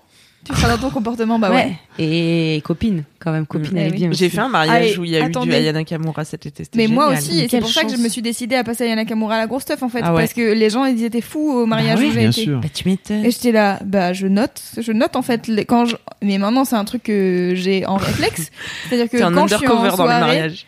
mais pas en, pas en mariage, quand je suis en soirée et que des gens réagissent à une musique ou que je me dis genre oh mais c'est vrai ça on passe jamais à la grosse stuff, bah je me fais des notes, donc j'ai une Yes. note sur mon portable où j'ai à peu près 12 500 morceaux que je passe, euh, j'en passe 10 à la grosse stuff, mais mais du coup euh, ouais c'est un truc où vraiment euh, j'ai réfléchi. Et donc là dernièrement l'album d'Ayana Kamura est sorti. Donc on n'a plus que Jaja à écouter, on a tout l'album. Et, euh, et du coup, là, j'écoutais, j'étais là, putain, ça c'est bien aussi, puis ça c'est bien aussi, oh là là, bah je sais Mm. pas, qu'est-ce que je vais choisir? Peut-être que j'en passerai un autre à la prochaine grosse stuff, on ne sait pas. Cool Waouh, j'ai hâte. Et pour terminer sur la grosse stuff, il y a vraiment Bien un truc que j'adore, moi, c'est de parler avec les lectrices, vraiment. Donc, en fait, venez à la grosse stuff. Il y a des meufs qui n'osent pas venir parce qu'elles sont toutes seules.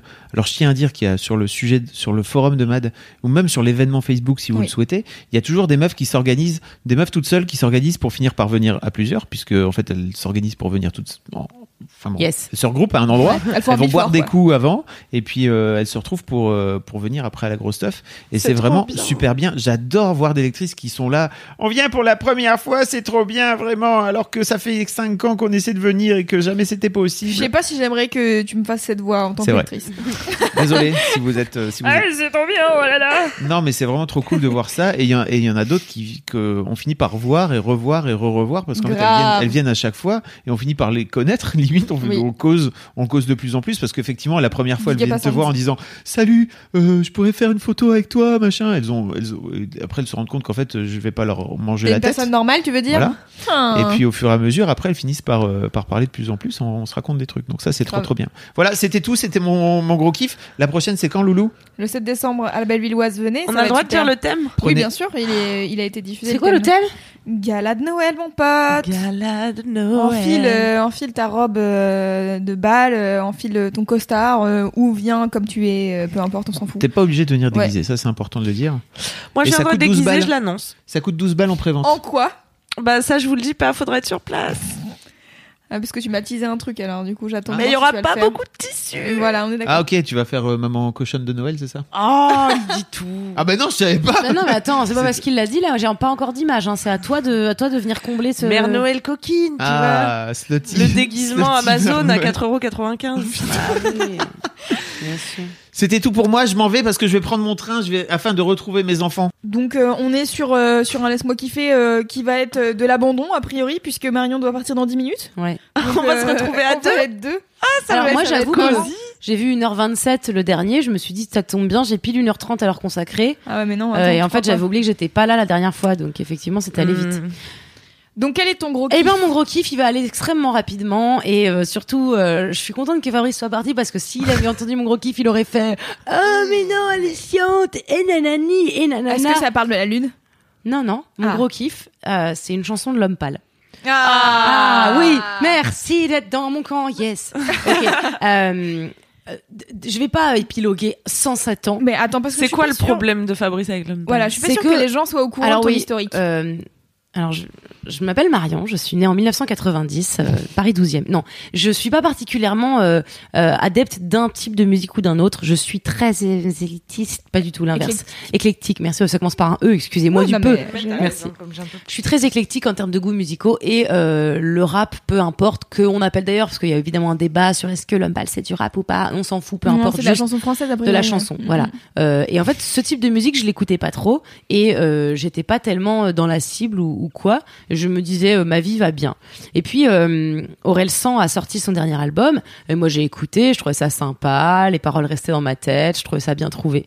Et j'ai une copine qui m'a dit, euh, t'as jamais écouté l'homme pâle? Et j'ai dit, I don't even know who that is Mm, euh, en pas écouté français. Sa Majesté, quoi. Je sais même pas c'est qui. Euh, et j'ai non, j'ai pas écouté du tout. Et là, euh, j'écoute Flip, donc sur Spotify, je mets Flip.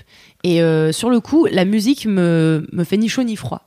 Mais les paroles, directement, viennent toucher en moi quelque chose de sensible et de, et de mou, euh, de type mon cœur. Et je me dis, waouh, mais qu'est-ce qui s'est passé, le, le bâtard, qu'est-ce qu'il a fait? Et en fait, j'ai écouté cet album en boucle, potentiellement que 100 000 des écoutes, ne serait-ce que sur Spotify, sont les miennes. Je l'ai écouté en boucle pendant plusieurs mois. Et en fait, Fabrice, j'arrêtais pas de lui dire, ouais, l'homme pâle, l'homme pâle, et il me disait, est-ce que c'est pas finalement juste un mec qui parle de sa bite? Et j'ai fait oui, mais il en parle pas juste pour en parler. C'est-à-dire que c'est pas son seul sujet de conversation. Et donc, j'ai décidé de lui faire, euh, on a une application qui s'appelle Calm, avec laquelle on médite, euh, plusieurs dans cette pièce notamment. Et euh, t'as un truc qui s'appelle le Daily Calm à chaque fois que, que t'as fini une méditation euh, de- du jour, avec euh, c'est une petite, euh, une petite photo, avec un petit message qui Ah dit ouais, c'est un truc inspirant, quoi. tes rêves, mais ne rêve pas ta vie. Et tous les jours, t'en as un nouveau, c'est un peu ta carotte de quand tu fais calme. Et ben, du coup, au lieu de faire un daily calme, j'ai décidé de faire à Fabrice un daily l'homme pâle. Ah oui, c'est génial. Et euh, cette euh, de à partir de genre de pendant à peu près un mois quasiment, j'ai tous les jours envoyé un daily l'homme pâle à Fabrice en lui prenant des paroles, en les sortant de la chanson et en lui disant voilà pourquoi c'est brillant. Est-ce que L'homme tu les as mis sur une photo d'Alaska au soleil Non, malheureusement, c'était juste un texto. J'avais pas le. pas mal. Parce que souvent il y avait des trucs un peu longs. Et c'était pour lui dire que ce que le- que cet homme Antoine Valentinelli, de son vrai nom, je ne suis pas tellement fan. Juste je sais ces choses, voilà. Euh, si je suis fan, voilà. Bon, Euh, il est poisson à son embellir. voilà. Bon, bon, Et bon. ça c'est c'est qu'un détail, ça se sait, tout le monde le sait. Euh, c'était un poète avant d'être un chanteur, un mec qui parle de sa bite. Un vrai poète, c'est-à-dire que il a une manière de composer ses chansons euh, en termes de, de mots. Euh, il, il connaît bien la littérature française, en tout cas assez pour faire des allitérations, des assonances, des métaphores filées, des trucs que tu retrouves dans les textes que tu étudiais en, au- en littérature quand tu étais au lycée. Et, euh, et moi, ça m'a ça m'a mis les poils et je me suis vraiment dit j'ai enfin trouvé un, un artiste musical qui, peu importe qui chante sur la danse des canards ou pas, ce qu'il dit dans ses paroles me parle tellement. Et surtout, je pouvais écouter l'album 132 fois et à chaque fois, à la 133e fois, putain, je vais le refaire. À la 133e fois, je me disais, ah, j'avais pas vu ça comme ça, c'est dingue. Et je connais par cœur les paroles de tout puisque j'ai une bonne mémoire auditive. Et il y a une de ces chansons qui est pas connue parce qu'elle est en, en bonus dans son album Flip, donc Flip Deluxe. Euh, que peu de gens connaissent finalement et surtout euh, il a des tubes en fait l'homme pâle il est aussi connu pour ses tubes les gens connaissent Club Oui. euh, Mais en les fait, gens- souvent, de manière générale, les gens qui marchent à la radio, qui passent à la radio, quand tu connais leur musique, c'est rare que les gens aillent écouter l'album. En général, ils écoutent les morceaux qui sont sortis en clip sur YouTube ou ceux qui passent à la radio. Donc, en effet, l'homme pâle, les gens le connaissent pour The Diz, Club The et et Club. 70. Et oui, 70, Voilà. c'est vrai. Et, euh, et j'ai eu la chance de le voir en concert euh, dans plusieurs festivals, à Calvi on the Rocks, où euh, c'est en fait euh, genre un, un pitchfork puissance 14, puisque les gens, non seulement euh, ils sont euh, relativement pas là pour danser, mais pour parler devant une scène, mais en plus, ils viennent de débourser assez cher pour euh, être là, donc ils, eux, ils, enfin, ils font pas de pogo, quoi. Euh, même pas tu leur demandes, tu peux toujours leur demander, ils le feront pas, y a pas moyen. Euh. Et, et euh, attendez, j'avais un, i- un idée. Calvin the Rock, Le Calvin festival. je l'ai vu aussi euh, au Will of Green. Oui. Et je l'ai vu également une troisième fois au festival qui s'appelle Les Solidarités. T'as euh, fait la même chose que moi avec Romeo. Elvis, quoi. Voilà. Euh, mais euh, je trouve que cet, cet homme est brillant et ce qui me touche c'est son cerveau vraiment et j'ai ce truc de de quoi? Rien. Non mais je suis bluffée par sa capacité à écrire Mais attends, parce que à Calvi, t'avais une émission euh, que tu faisais en live euh, avec Calvi, euh, avec. euh, That's right, c'est vrai. Hugo Clément et Hugo Clément et Agathe Agathe Prou. Ouais, on interviewait Tu- des gens. Tu l'avais eu en interview, non? Point du tout. Je Ah l'avais croisé parce qu'on partageait le même hôtel. Euh, et du coup, je l'avais Et la même croisé. chambre Non, pardon. Et non, et non, car en fait, comme beaucoup de personnes, euh, euh, contrairement à Blanche Gardin, qui le touche. elle moi, j'ai pas euh, envie de, ren- de rencontrer, enfin de, de fréquenter mes idoles de Je manière euh, Ah sexuelle, ouais par exemple. Euh, j'ai un truc de, j'ai fait euh, de cet homme dans ma tête tellement un, un monstre de de- de- d'intelligence et de et de sensibilité que si je le rencontre et en plus il est beaucoup entouré de sa bande de potes, j'ai très peur euh, de tu sais de le voir faire des blagues sur euh, genre tire sur mon doigt et de faire ah en fait c'est autant pour moi je me suis je m'étais fait une fausse idée de toi Ah ouais, je vois. en fait, comme je me dire. suis fait une fausse idée potentiellement de lui, vu que je ne le connais pas, même si j'ai la sensation intime, comme plein de gens, je pense, et c'est ça aussi où je pense que l'homme Ouais. pâle crée des, c'est de, c'est de comprendre exactement tout qu'est-ce qu'il dit, Mm. mais pas euh, comme euh, les, les les personnes de 14 ans qui dansent sur club en mode ouais, je suis bourré, y a quoi, je suis vraiment euh, dans un truc de compréhension profonde. Mais bref, je me suis fait une idée de lui, je voulais pas Abîmer. Oui, tu t'es fait une idée de lui et de, du fait que tu comprends hyper bien ses paroles Voilà. et machin, et que t'as pas envie de rencontrer et qu'ils disent mais non, je j'ai écrit Ouais. ça parce que c'est drôle. Ouais, j'avais dit ça parce que ça rimait et tout. euh, j'avais pas trop envie et surtout, j'avais pas non plus envie de. Je sais pas, il y a un truc où j'aime, j'aime admirer son travail. Euh, ça veut pas dire que j'ai envie de lui sucer le bout, vous voyez. Ah, Voilà. Euh, même tout si- l'inverse de moi et Booba. Ah ouais. Mais parce que pourquoi? Non, j'aime beaucoup son travail.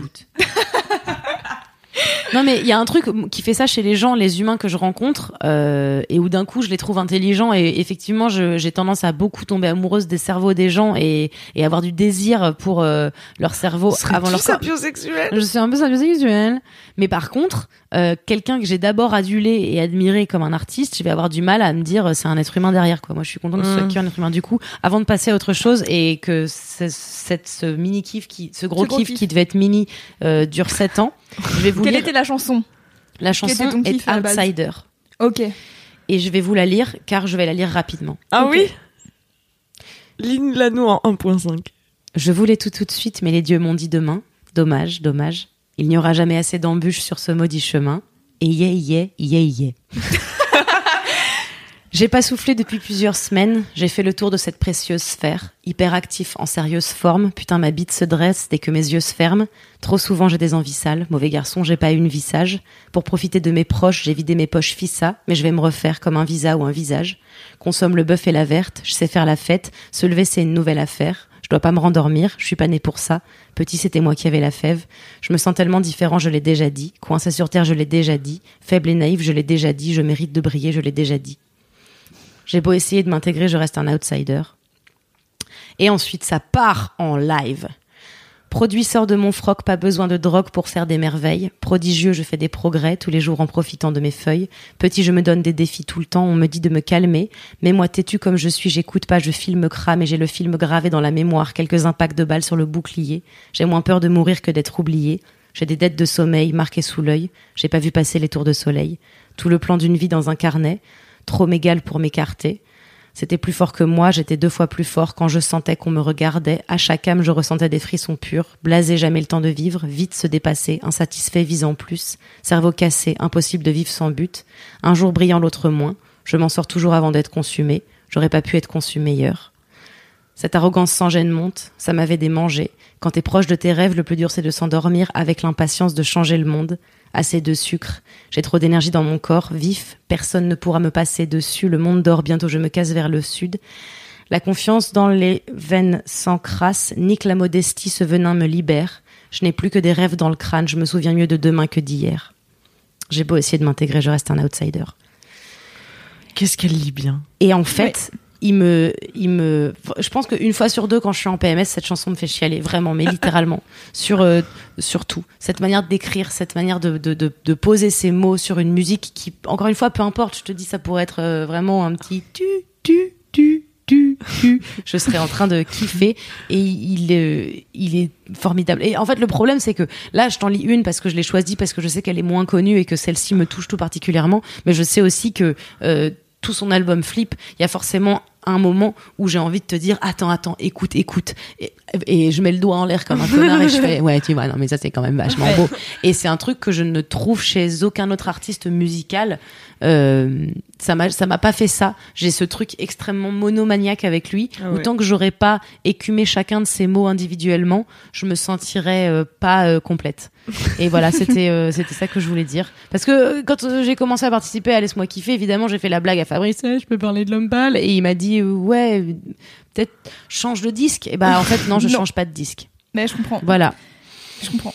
Mais c'est marrant parce que je trouve que sur Flip, il a vachement. Enfin, je sais pas, moi je sais que je m'étais arrêtée d'écouter L'Homme Pâle au moment où il a sorti Majesté.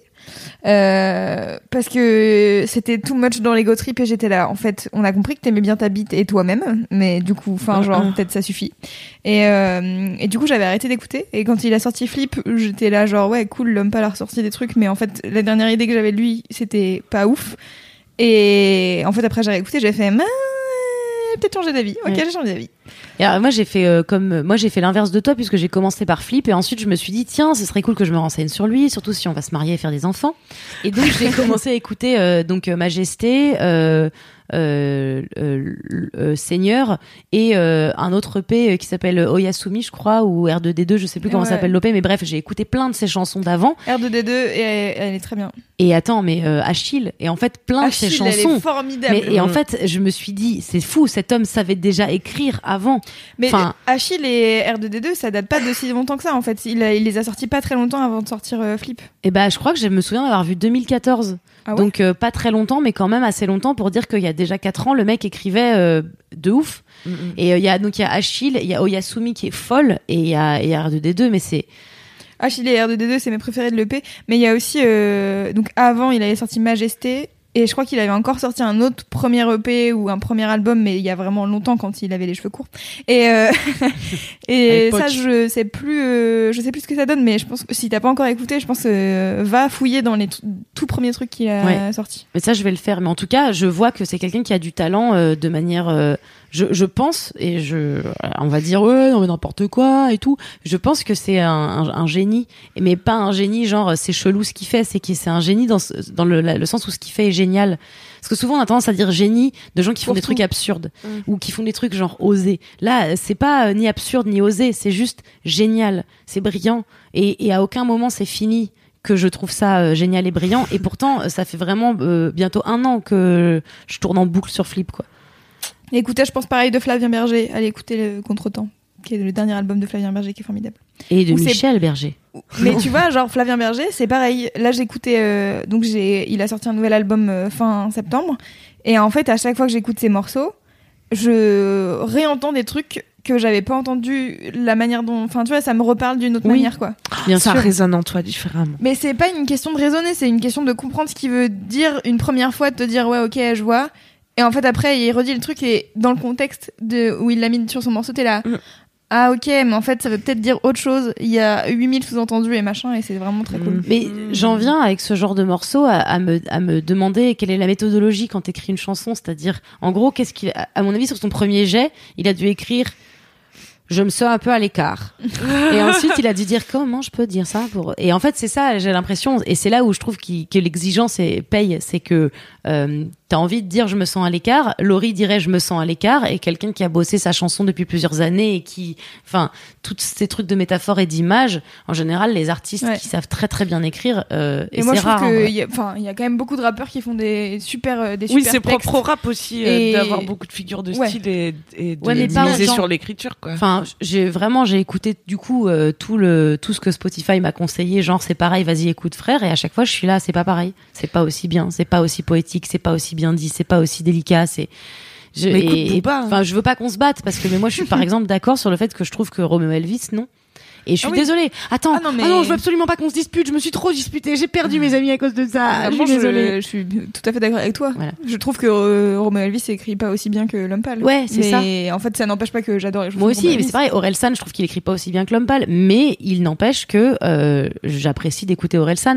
Mais je, je pense que c'est incomparable. Les gens qui me parlent de Note pour trop tard, qui est une excellente chanson d'Orelsan, très intelligente, elle est quand même littérale.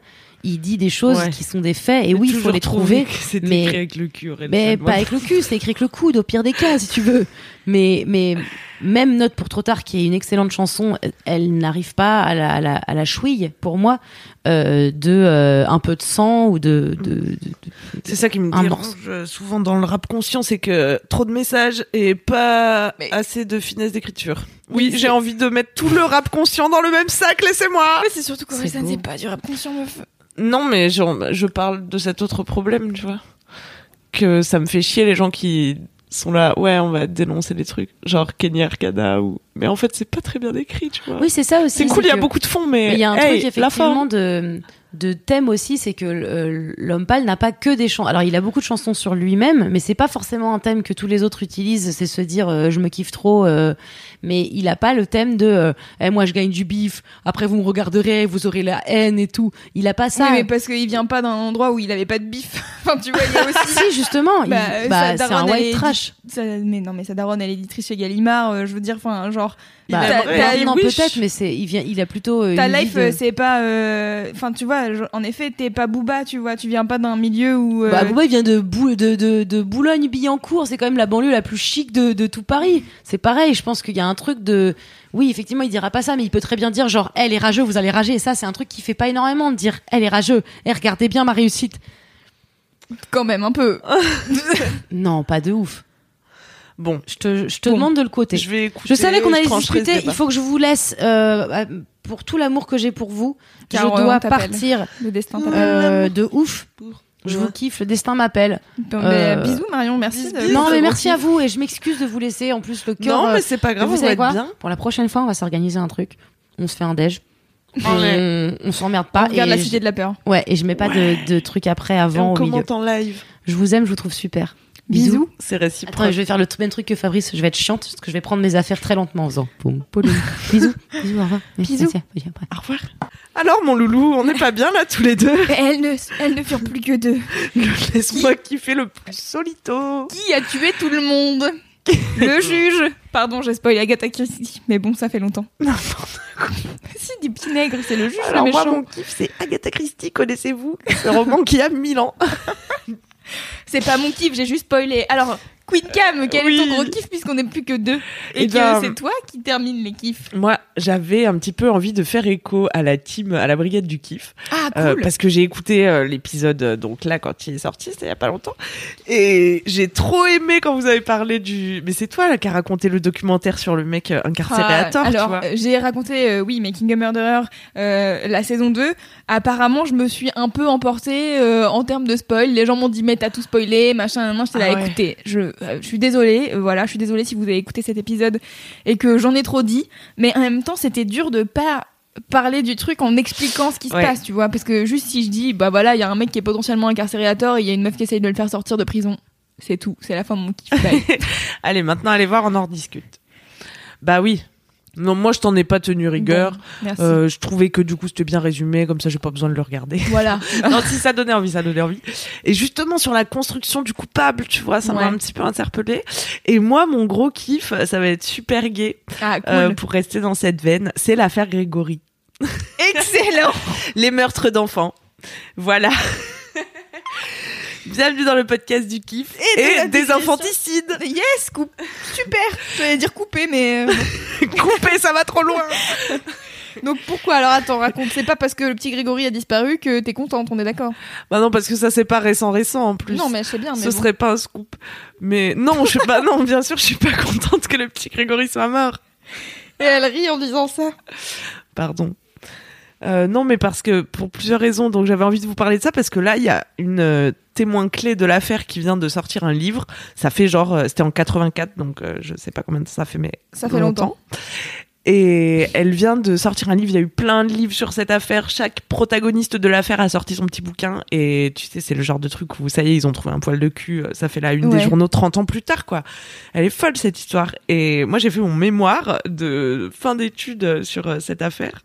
Donc, j'avais envie de vous en parler Alors, pour attends. que ça ait servi à quelque chose. Attends parce que Car personne ne l'a lu à part deux profs. raconte quelles étaient tes études car je pense que Ah oui. Euh, J'étais à l'Institut d'études politiques à Grenoble et en fin de troisième année, donc on écrivait un mémoire. Et pour cela, il fallait choisir un, ce qu'on appelle un séminaire. Donc c'est le cours euh, qui va t'encadrer pour euh, pendant la rédaction de ton mémoire que tu es censé faire toute l'année, mais que quand tu Mais es que tu. Queen Camille, tu attends un petit peu le mois de juillet, quoi. tu passes un excellent été. Et euh, j'ai fait ça. Et qu'est-ce que je voulais dire? Ah oui, et donc euh, il fallait choisir un séminaire. Et j'ai choisi Crime et Châtiment parce que j'adore les faits divers. Tu vois, je, suis, je suis une grande fan de Faites entrer l'accusé et Et- tout ce qui est bien glauque à regarder le dimanche soir comme ça, je prends. Et autres enquêtes d'action ou des Non, enquête d'action, c'est trop non. Ah non, enquête d'action. Moi, je suis plus dans le fait divers. Enquête d'action, c'est quand ils suivent la police là? Ah peut-être, j'en sais rien. Je sais pas. Pff, ça m'intéresse pas. J'avoue que je sais pas, je connais pas bien les trucs. Je connais que Faites entrer. Et même, il y a d'autres euh, émissions un peu de la TNT qui ont voulu refaire Faites entrer l'accusé avec euh, un peu euh, carrément le même concept, mais juste des histoires un peu plus nulles de Ouais. presse quotidienne régionale, tu vois, et des reconstitutions vraiment euh, kitschos.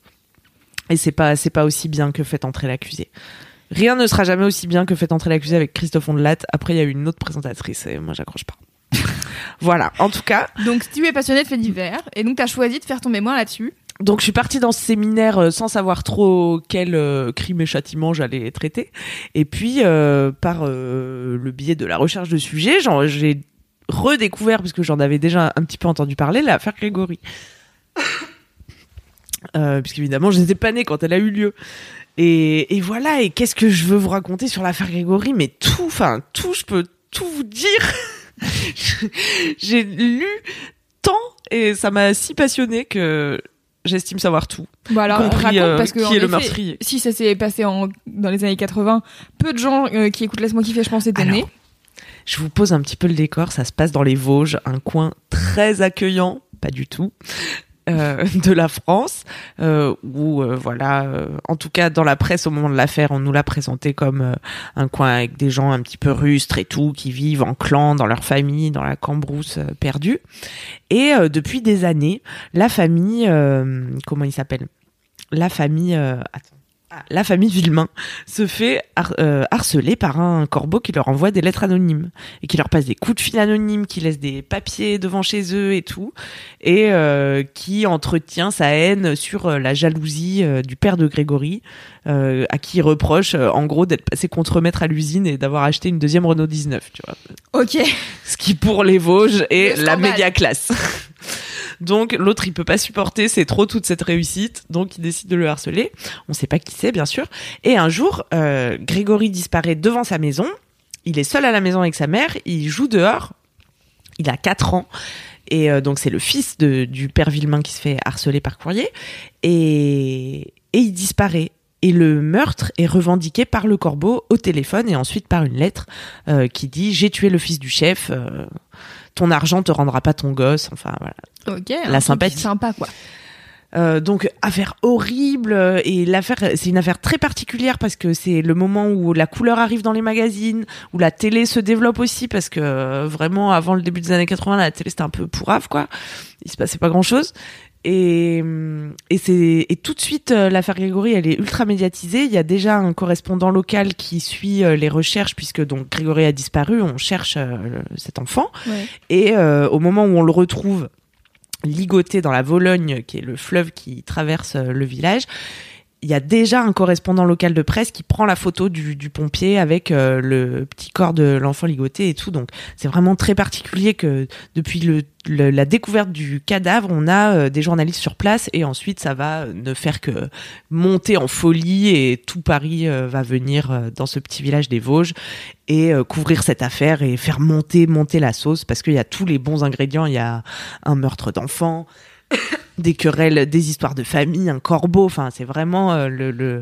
vraiment Le feuilleton parfait, ouais, C'est un thriller de la vraie vie, euh, du coup horrible parce que les, les gens euh, subissent au quotidien euh, tout ça quoi. Ils sont Ouais. aussi un peu harcelés. Mais au départ, euh, ils sont pas très méfiants parce que justement, on n'a pas l'habitude que les médias fassent ça et on sait pas encore trop comment marchent les médias. Donc, euh, ils accueillent les journalistes chez eux, ils ouvrent les albums de famille, ils donnent des photos Oh là et là, euh, vraiment, ils- au début, ils, bah, ils ont aussi envie d'aider l'enquête, quoi, parce que les journalistes s'impliquent impliquent euh, eux-mêmes euh, dans Ouais. l'enquête. Tout le monde a envie de savoir qui est ce criminel, puisque il est fatalement dans le village et on sait qu'il est euh, parmi est les gens et c'est bah ça oui. qui est fascinant aussi.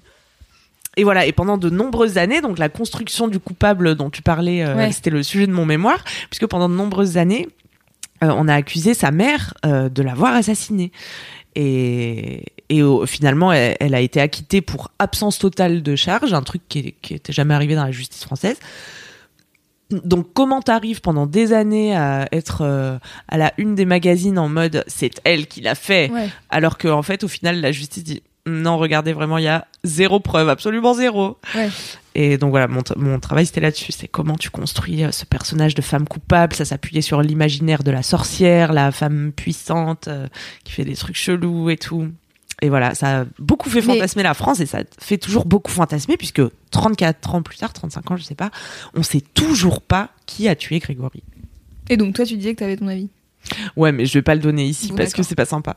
Mais euh, mais voilà. Parce et que donc- ça serait accusé à tort, peut-être quelqu'un. Oui, euh, oui. Donc on va pas faire ça. Et oui, et ce qui est fou aussi dans cette affaire, c'est que au départ on a on a cru tenir le coupable. Euh, puisque donc la personne qui sort un livre qu'il a sorti euh, il y a une semaine là, euh, elle s'appelle Muriel Boll. À l'époque c'est une adolescente. Euh, c'est une espèce de tante de Grégory en gros, mais à l'époque elle a 15 ans. Et Ouais. Et donc elle, est- elle est interrogée par les gendarmes et elle dit que euh, ben le jour où Grégory a disparu, elle a pas pris le bus comme d'habitude. Il y a son beau-frère Bernard Laroche qui est venu euh, la chercher au collège et elle est montée dans sa voiture. Ils sont allés chercher Grégory et ensuite ils sont allés à tel endroit euh, près de là où on a retrouvé le corps. Ouais. Euh, Bernard Laroche serait sorti de la voiture avec l'enfant et serait revenu seul. Et elle raconte ça aux gendarmes. Et toute cette affaire a été extrêmement malmenée euh, d'un point de vue judiciaire. Donc le lendemain, cette euh, mineure euh, qui vient de, de potentiellement accuser son beau-frère d'être le meurtrier retourne chez elle. Mm. Donc euh, chez elle où elle habite avec euh, notamment la femme de celui Oui. qu'elle accuse et celui qu'elle accuse. Donc on suspecte que entre temps elle se fait un peu démonter par euh, sa Mifa quoi Ouais. qui lui dit Eh, eh, t'as fait quoi? Et du coup, le lendemain ou quelques jours plus tard, elle se rétracte et elle dit que c'est les gendarmes qui lui ont euh, extorqué Mhm. ses aveux et qu'en fait, elle a jamais été euh, dans la voiture avec son beau-frère, que son beau-frère est Donc là, son bouquin porte là-dessus. Et son bouquin, c'est pour dire euh, je vous redis que euh, c'est pas vrai euh, ce que j'avais dit la première fois et euh, et voilà. Mais sauf que entre temps, son beau-frère, il est quand même, euh, il y a quand même d'autres trucs qui pèsent un peu contre lui. Les flics, ils le prennent et ils, et ils disent c'est potentiellement lui le coupable. Et, et le père de Grégory, il devient zinzin et, et en fait, euh, il le tue. Et c'est ça qui est fou aussi dans Ah, cette affaire, c'est qu'il y a un meurtre dans le meurtre et il y va avec un fusil et il dit euh, c'est toi qui as fait ça et il tue le mec. Et du coup, euh, bah, du coup, le père de Grégory est aussi maintenant. euh, ouais, après du coup, lui aussi, il allait en prison. Oh. Et voilà, et cette affaire est vraiment Ouais. folle. Oui, je comprends pourquoi Making a Murderer t'a fait penser à cette affaire. Parce que, en effet, c'est euh, tout le truc de. Dans, en plus, dans Making a Murderer, c'est qui a fait ça et c'est euh, l'acharnement sur une famille euh, qui toute sa vie euh, vivra avec ça à jamais quoi. Enfin, t'as Mhm. l'impression que ça ne s'arrêtera jamais. Bah ouais, et t'imagines Christine Villemain, non seulement ton enfant il est mort, et Ensuite, on en plus on pense que c'est toi, et toute la presse te lynche. Ouais. Horrible. Eh bien, écoutez, Voilà, un excellent kiffer le podcast du qui fait de la bonne humeur. Mais n'empêche que moi j'aimerais bien quand même, euh, tu vois, pas mourir sans savoir qui a fait ça. Mais comment tu veux savoir maintenant, 35 ans après? Ah, mais je sais pas. Que quelqu'un parle vois, en fait. pour moi, Il y a c'est- que cette solution, c'est que Ouais. quelqu'un parle sur son lit Mais sauf que imagine euh, c'est c'est vraiment le beau-frère qui l'a fait et que Ouais. il est mort maintenant, il pourra jamais dire oui c'est moi.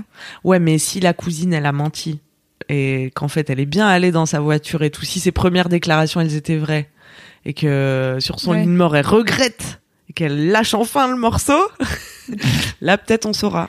En attendant, elle publie un livre pour dire que non. Ouais. Donc euh, on sait pas. Mais c'est sûr que tous les trucs ADN et tout sont foutus puisque ça fait euh, 35 ans qu'il y a des gens qui les manipulent et tout. Ouais. À l'époque, il n'y avait pas de test ADN, sinon on aurait trouvé en deux secondes. Bah, tu bien vois. sûr.